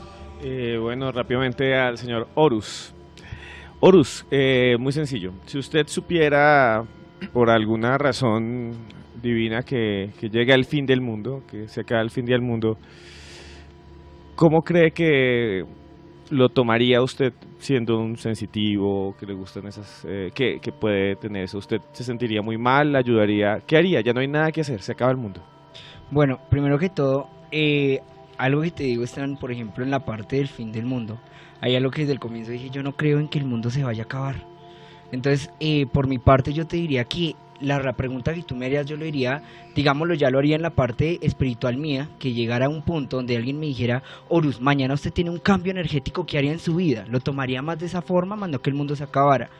Trataría, ¿sabes qué?, de encomendarme fuertemente la energía con la tierra trataría como compensar la parte energética y ayudaría como a dar un consejo ante las personas de cómo ayudarse y hacer un cambio positivo para ellos, porque para mí no es que el mundo se vaya a acabar y todo, mejor dicho, en un bing bang, como decían que se va a acabar o la situación no lo vería así, lo vería más por la parte espiritual y lo que haría es hacer un cambio. Entonces trataría de en un día, si digamos un ejemplo, pongámoslo, de que mañana se acabara el mundo, haría un cambio energético y daría los mejores mensajes de espirituales, de conexión con la tierra, de conciliarnos con nosotros mismos para las personas. Pero realmente que yo crea que pronto el mundo se, va a callar, se vaya a acabar, no. Realmente creo es que es un cambio energético y sigo sosteniendo. Horus Malad, ¿a quién le quisiera hacer usted una pregunta? Bueno, a mí me quedó una inquietud, quiero hacérsela a Robles, y es, ¿usted cree que en sí el fin del mundo es la guerra de poderes políticos? Bueno, realmente por todo lo que está sucediendo, lo que acontece, en las noticias y todo este tipo de situaciones, me enfoco mucho en el punto de la maldad del hombre y en ver cómo este mismo acomete contra sí mismo sin importarle absolutamente nada. Y creo que así mismo como está enseguecido por atacarse, así mismo de pronto ni siquiera eh, alcanza a tener una, una imaginación para saber quién lo está dominando. Me baso mucho en este libro que se me cruzó en el camino, uno siempre dice que los libros uno no los busca, sino los libros lo encuentran a uno.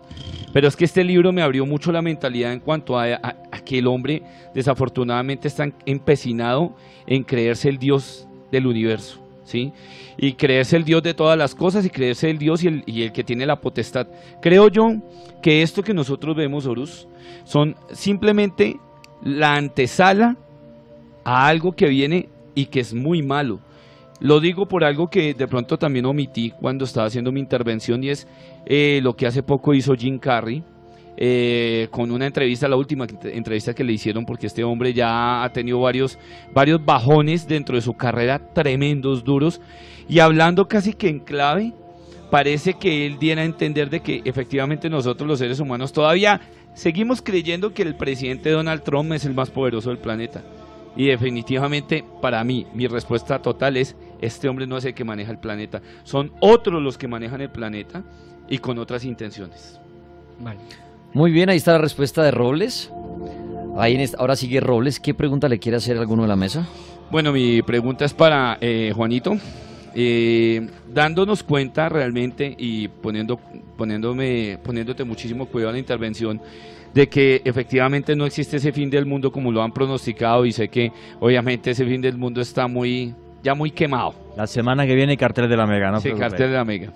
seguro. Pero, realmente sí me interesaría conocer de ti. Sí. Realmente para ti, ¿quién maneja los hilos de este planeta? Porque esas amenazas de guerra, para mí que no son solamente orquestadas por, por Young y por, y por Donald Trump. O sea, ¿hay alguien más detrás de ellos? Uf, muy complicado es, es, muy complicado. Yo pienso que el que maneja esto es tan listo que, que no, sabemos, no sabemos realmente quién es. O sea, vamos a ver, lo que sí es cierto y es un poco hasta, no sé si decir humillante, ¿no? O sea, cuando todos los años se reúne el Club Bilderberg, eh, solamente pueden ir al Club Bilderberg europeos y norteamericanos. O sea, por ejemplo, un tipo como el señor Slim, que tiene todo el billete del mundo, no, no puede entrar. No puede entrar. Es que eso es muy fuerte, ¿vale? Entonces, o sea que los, digamos, el gran capital, el que tiene todo el billete de Europa y Estados Unidos, ¿no? Eh, esa gente, los Rockefeller, los Rothschild, todos estos, eh, puedan estar por encima, por encima del gobierno, para mí no es ciencia ficción. Para mí no es ciencia ficción en el sentido de que tienen muchísimo dinero y a ellos cada vez les preocupa más en este mundo que se han dado cuenta que es un mundo globalizado. Es que yo tiro una botella de plástico aquí en el Mar Caribe y, hago que no se pueda vivir en Noruega. ¿Vale? Entonces, que yo pongo aquí una fábrica y emito, empiezo a emitir CO2 y tal, y da igual donde vivas. Y entonces, por mucho que vivas en un palacio de cristal, vas a estar fastidiado.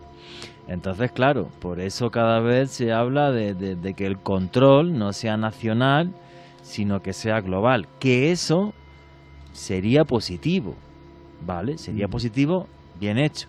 no habría brutos como Nicolás Maduro o Kim Jong-un, ¿no? O sea, o el coreano este, o sea, y la gente podría, podría vivir en paz, ¿no? En países con una democracia normales, como por ejemplo Colombia, ¿no? En ese sentido sí, pero el problema es que el poder corrompe.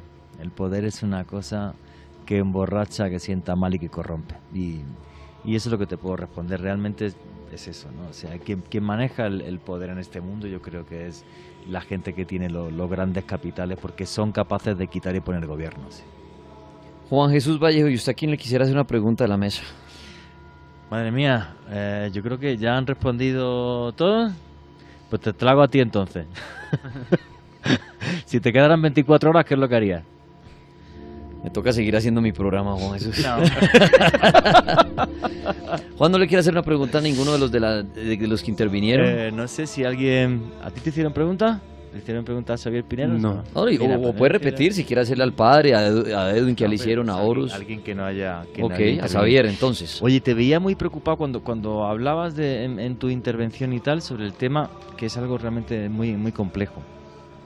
Sobre el tema de cómo estamos degradando al planeta. ¿Tú crees que eso tiene remedio o no tiene remedio? Sí, efectivamente lo, lo habría. Pero infortunadamente, como dije al principio, es tanta la sobrepoblación constante en donde estamos agotando esos recursos humanos, eh, perdón, esos recursos naturales, en donde la degradación de la vegetación que viene, en este caso precedente de la actividad humana, llámense en altos, eh, eh, economía, presidentes, etcétera, porque lo más importante debemos comenzar por nosotros, debido a la, la, la agresividad, la tala.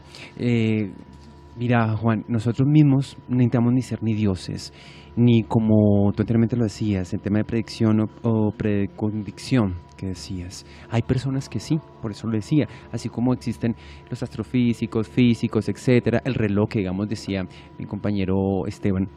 Aquí la degradación es proveniente del ser humano, el cual es la mayor, digamos, si nos damos cuenta, al dañar nuestro planeta Tierra, el tarde o temprano la Tierra se recupera, que de pronto sí nos da esas lesiones pero que infortunadamente el tema de los suelos aún es de mayor eh, productora de gases que producen el efecto invernadero y el calentamiento global. Entre ellas nosotros creando, digamos, el tema del ganado, es uno de los cuales, eh, o algún tipo de animales también, debido a que nos contamina el CO2 pero sí se puede cambiar. Eso es, eso el es, tema... un tema realmente complejo del que ahora empiezan a salir muchos documentales y, sí. y que es un tema súper tabú, súper tabú porque ataca a una de las industrias más importantes de, del mundo, que es la ganadera. ¿sí? sí, sí, claro, más que en este caso se genera el 65% del óxido nitróxido de origen prácticamente que afecta, digamos, al tema humano.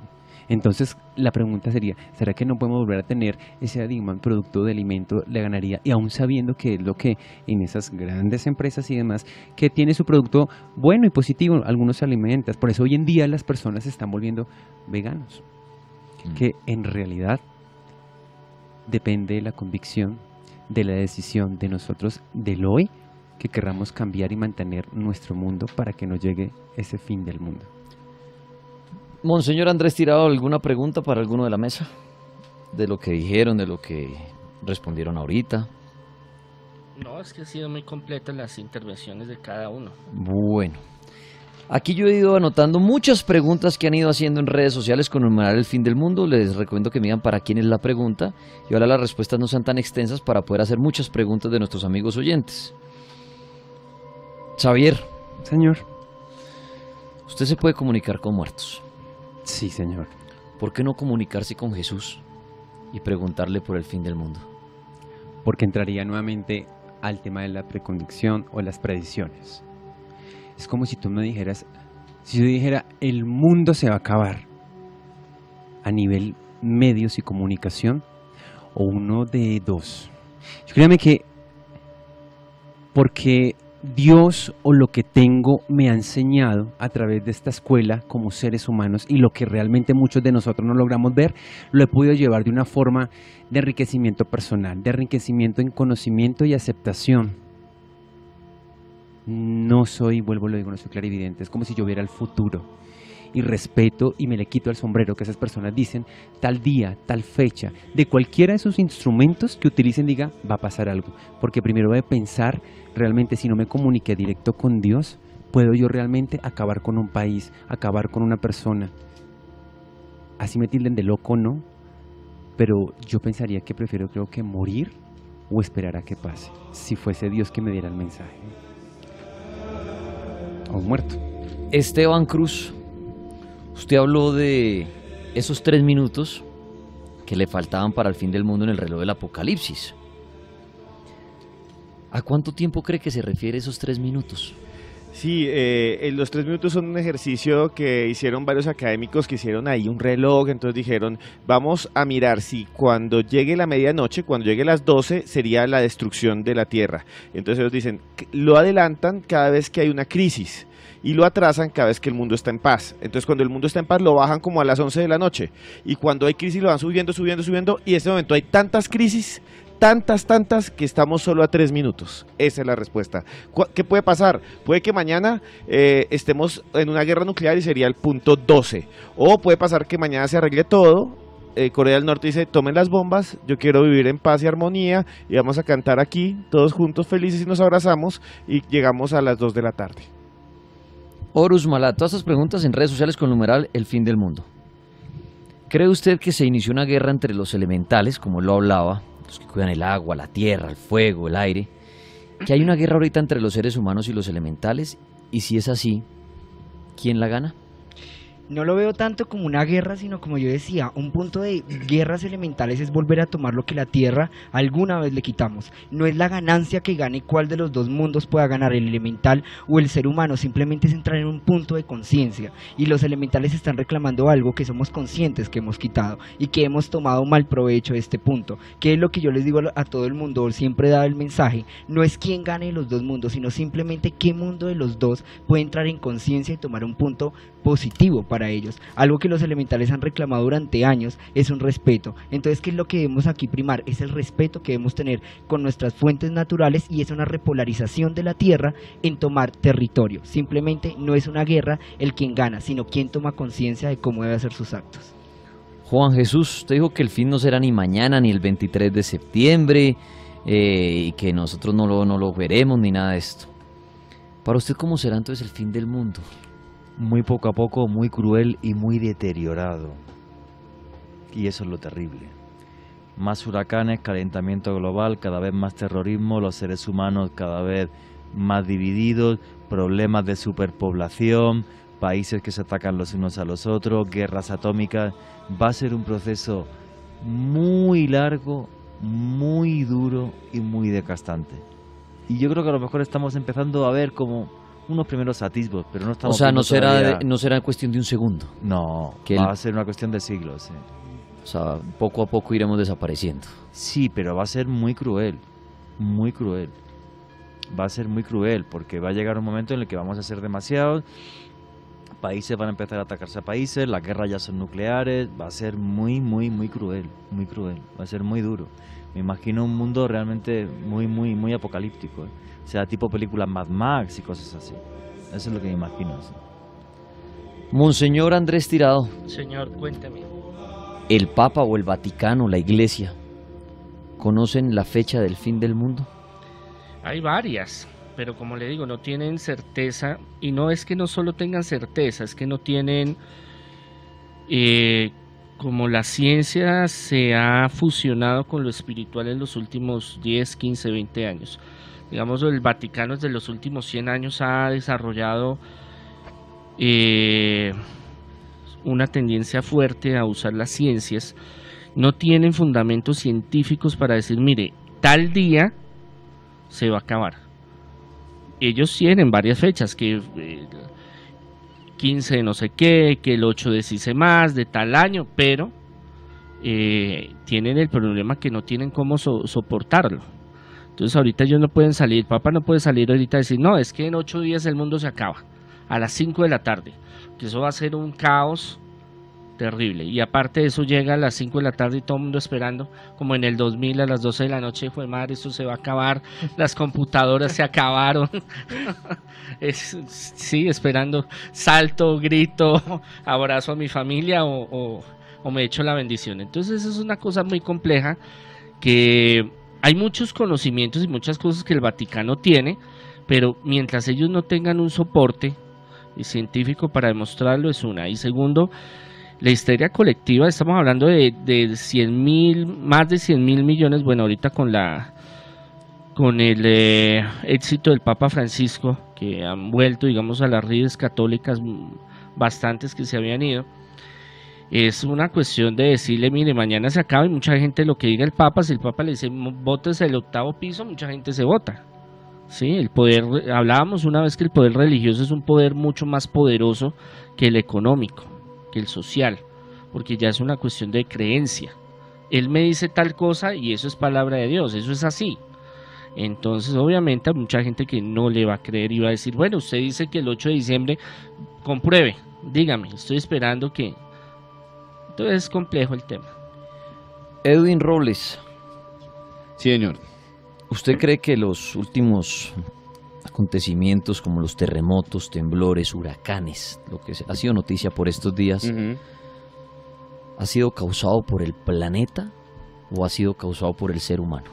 Bueno, yo realmente ante tal maldad que ha generado el ser humano, eh, no solamente ahorita, sino en, en, el transcurrir de todos los años, de nuestros tiempos y de los tiempos antiguos, yo me prestaría para pensar que alguna de esos, algunos de esos fenómenos, no todos, pero algunos de esos fenómenos sí son provocados, o sea, sí son intencionados. Si no, no se hubiera gestado un HARP, no se hubiera gestado un SURA, ni siquiera se hubieran gestado el fenómeno de los chemtrail o los chemtrail, como los han denominado en Chile, en México, en Argentina y en Perú. Eh, y además no existirían las multinacionales acrosantas Monsanto y sus derivados por el simple afán de hacer una destrucción disimulada, entre comillas, disimulada, y poder con ello llegar a cumplir sus más bajos instintos.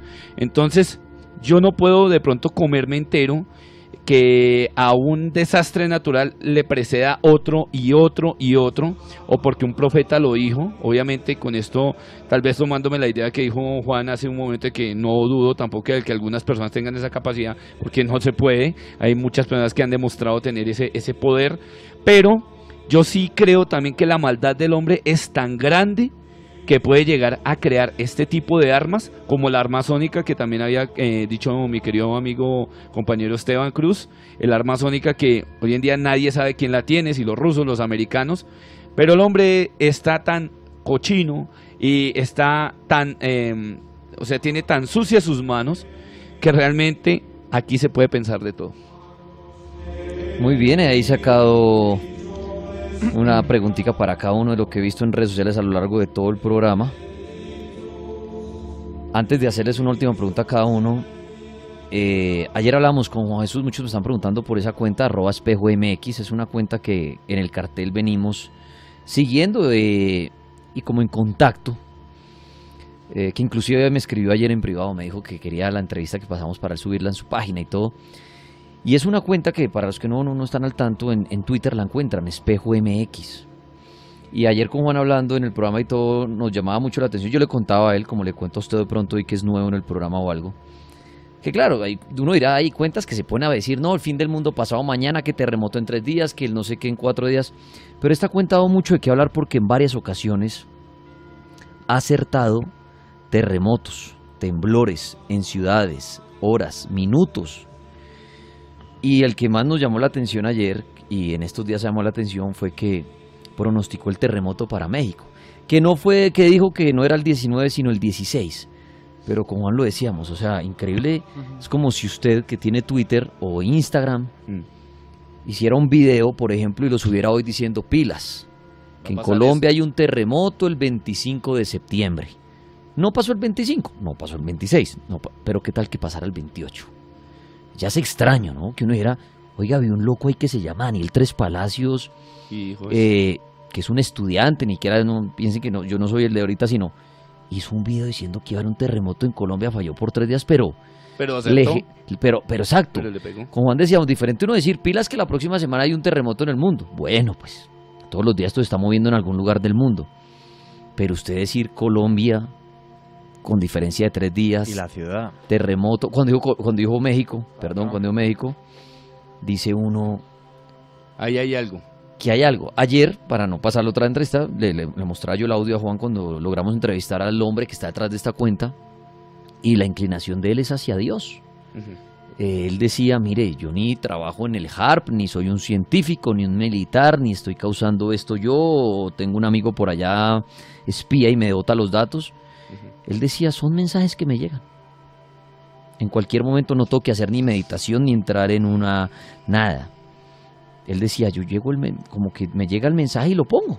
Ojalá no ocurra. Y él muchas veces en su cuenta pone, ojalá no ocurra esto. Y de- ponía después de lo de México, decía, no acerté el día o no les dije el día, pasó después, pero lo hubieran tomado como advertencia. Y antes, para cerrar esto, les leo un tuit que puso, eh, esto no es para alertarlos, aclaro, esto no quiero alertarlos, estamos hablando hoy del fin del mundo, estoy trayendo que esta cuenta muchas veces ha acertado, lo, lo más reciente de México, no dijo el 10, dijo el 19, ciudad, todo, y hace cinco horas pone. La hora de temblor para Colombia es 8 y 18 de la mañana, 21 de septiembre del 2017, Cali, Bucaramanga. Pone temblor. Y así ya hoy puesto. Temblor para Perú, 24 de septiembre a las 7 y 6 de la noche. Esta noche no habrá temblor para Ciudad de México. Pone. Eh, y bueno, ahí les quería compartir qué es esa cuenta que muchos dicen qué es lo que está pasando ahí. Pero bueno, eh, dándole las gracias a cada uno porque se acerca la medianoche con una preguntita final. Eh, aquí como están sentados en el orden de la mesa, Monseñor, da las gracias a usted.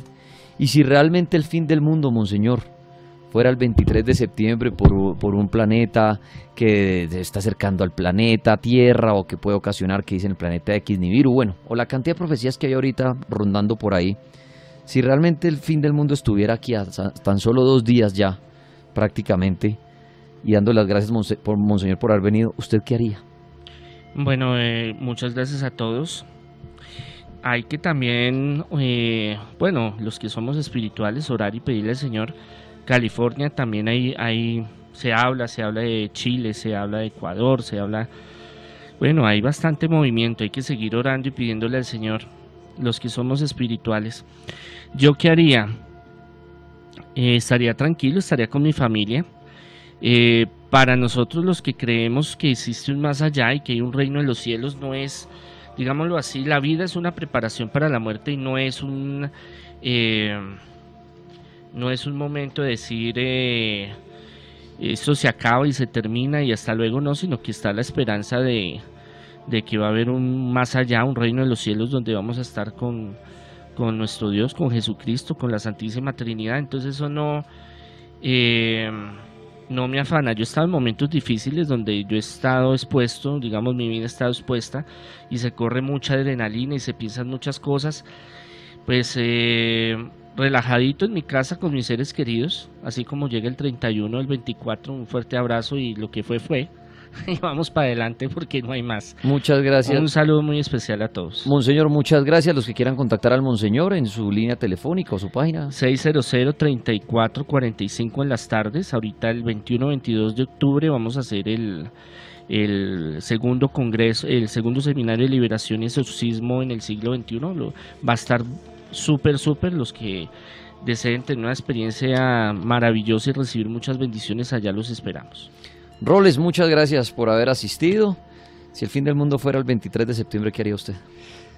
Duro, duro eso porque el despedirse de los seres queridos eh, para mí sería algo completamente, no sé, innombrable, sin, sin, no sé, no tendría como un significado eh, de características positivas. Sería el día más triste de toda mi vida. Trataría de reunirme igual con, con mis seres queridos, obviamente teniendo en cuenta que algunos no están aquí pues en esta ciudad, pero trataría de reunirme con los que están aquí y pues sí, esperar a que sea lo que sea y pues ya como dijo Monseñor, lo que fue, fue. ¿Su línea telefónica para los que lo quieran contactar? Claro que sí se pueden comunicar conmigo al 301-675-0222, 301-675-0222 o en mis redes sociales, en Twitter estoy como arroba robles raya al piso Edwin, en Instagram estoy como robles Edwin y en mi canal de YouTube estoy como Universo Paranormal. Horus Malad, muchas gracias por haber venido también. Si el mundo se acabara el 23 de septiembre, ¿qué haría usted? Bueno, si el mundo se acabara. Bueno, aunque fue la 23, pregunta que le hizo Esteban, realmente Ah. ¿qué- cómo se prepararía y todo, pero, Pero bueno. bueno, vamos a tomarla ahora sí en la parte que haría yo. Yo creo que lo que tomo la parte del padre, que la parte que espiritualmente también tengo, es como la parte de meditación. Pediría mucho como la conciliación con la tierra. Estaría con mis familiares, pero también estaría con un grupo de personas reunido, porque me gustaría hacer como eso el último día, dar los buenos, como digamos un, un buen mensaje para todo el mundo. Ojalá me cogiera también hasta sembrando un árbol, abrazando el árbol, que es lo que más me encanta. Eh, pero pues realmente lo tomaría de una forma tranquila y pediría como salir de la tierra pues dando mensajes buenos. Horus, eh, para los que quieren saber más de elementales, ¿en dónde lo ubican a usted? Claro que sí, al 320-358-9744, 320-358-9744 o al 510-4383, 510-4383 o a todas mis redes sociales, arroba horusmalas22. Xavier Piñeros, muchas gracias. Y si el Gracias, mundo se acabara, y de manera muy corta, por favor, Xavier, eh, ¿qué haría usted? Ok, mira, Daniel, yo lo aceptaría con mucho amor si de tal forma fuera así. Estaría obviamente con las personas más allegadas, no solo obviamente con mi familia.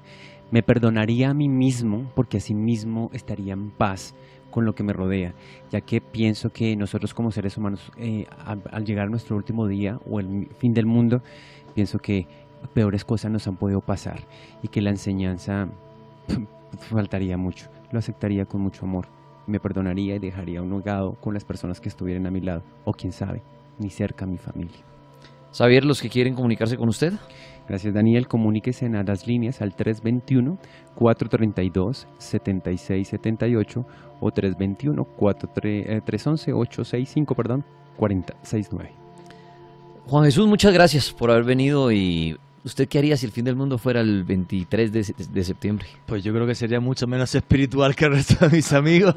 Cogería una buena caja de Viagra, me iría a ver a mi mujer para hacerla feliz. Me comería una frijolada tremenda y en Bogotá no creo que me quedase, yo creo que me iría a San Roque, Antioquia, a pasear entre cafetales y cuando llegase el momento, pues, pues chao. Creo que, que, que en tres días ya no se arreglan las cosas buenas o malas que hayas hecho en la vida. En tres días yo creo que ya es poco. A Juan lo pueden seguir también en sus redes y todo, ¿no? Sí, que es arroba Juan G. Vallejo, Juan J. E. Vallejo en Twitter y mi Instagram, lo que os guste la fotografía que estoy publicando mi foto de viajes por los cinco continentes es Juan Jesús Vallejo en Instagram. Gracias, Juan. Esteban, muchas gracias por haber venido también, Esteban Cruz. Muchas gracias, Daniel. Yo creo que ¿qué viviría yo en estos dos días que quedan. Yo creo que la degradación va pasando como hasta el final. Yo haría lo que nunca he podido hacer, criminal loco, cojo una macheta, me voy por allá, le bajo la cabeza a un chulo y me lo frito encima de un montón de gelatina con encima de un enano. Pero- Esteban, no, la gente, ¿dónde, lo puede, ¿dónde lo puede seguir a me usted? pueden seguir, me pueden seguir. No, no les tanto. Se les quiere mucho. eh, mi Twitter es arroba cruz escribiente, arroba cruz escribiente. Y en mi Instagram, arroba cruz escribiente igual. Y si usted quiere leer cosas así extrañas, tengo un libro que se llama Vampiros, Caníbales y Payasos Asesinos. Se le quiere a usted que me está escuchando. Y esto era simplemente bromeando, aunque uno siempre tiene sus deseos oscuros a las 12 de la noche. Gracias a Jefferson Rojas, créditos a los que están en las redes sociales, Augusto, Ivonne Gómez, a Carlos Ben, a todos los que se conectaron desde las 10, a John Ace, a Cari también pasa por ahí, a Tan Bonita, a Andrés Morales, a Lady Burbano, a Freddy Wolf, a los guardas de seguridad, a los vigilantes, a los campesinos, a todos los que se conectaron con el cartel de la Mega. Mañana a las 8 de la noche tenemos una nueva cita y luego de las 10 el cartel paranormal. Y para los que me preguntan qué haría yo si el mundo se acabara el 23 de septiembre, iría a la fiesta de Esteban Cruz. Feliz noche y que en paz descansen. La Mega te pega al cielo. RCN, nuestra radio.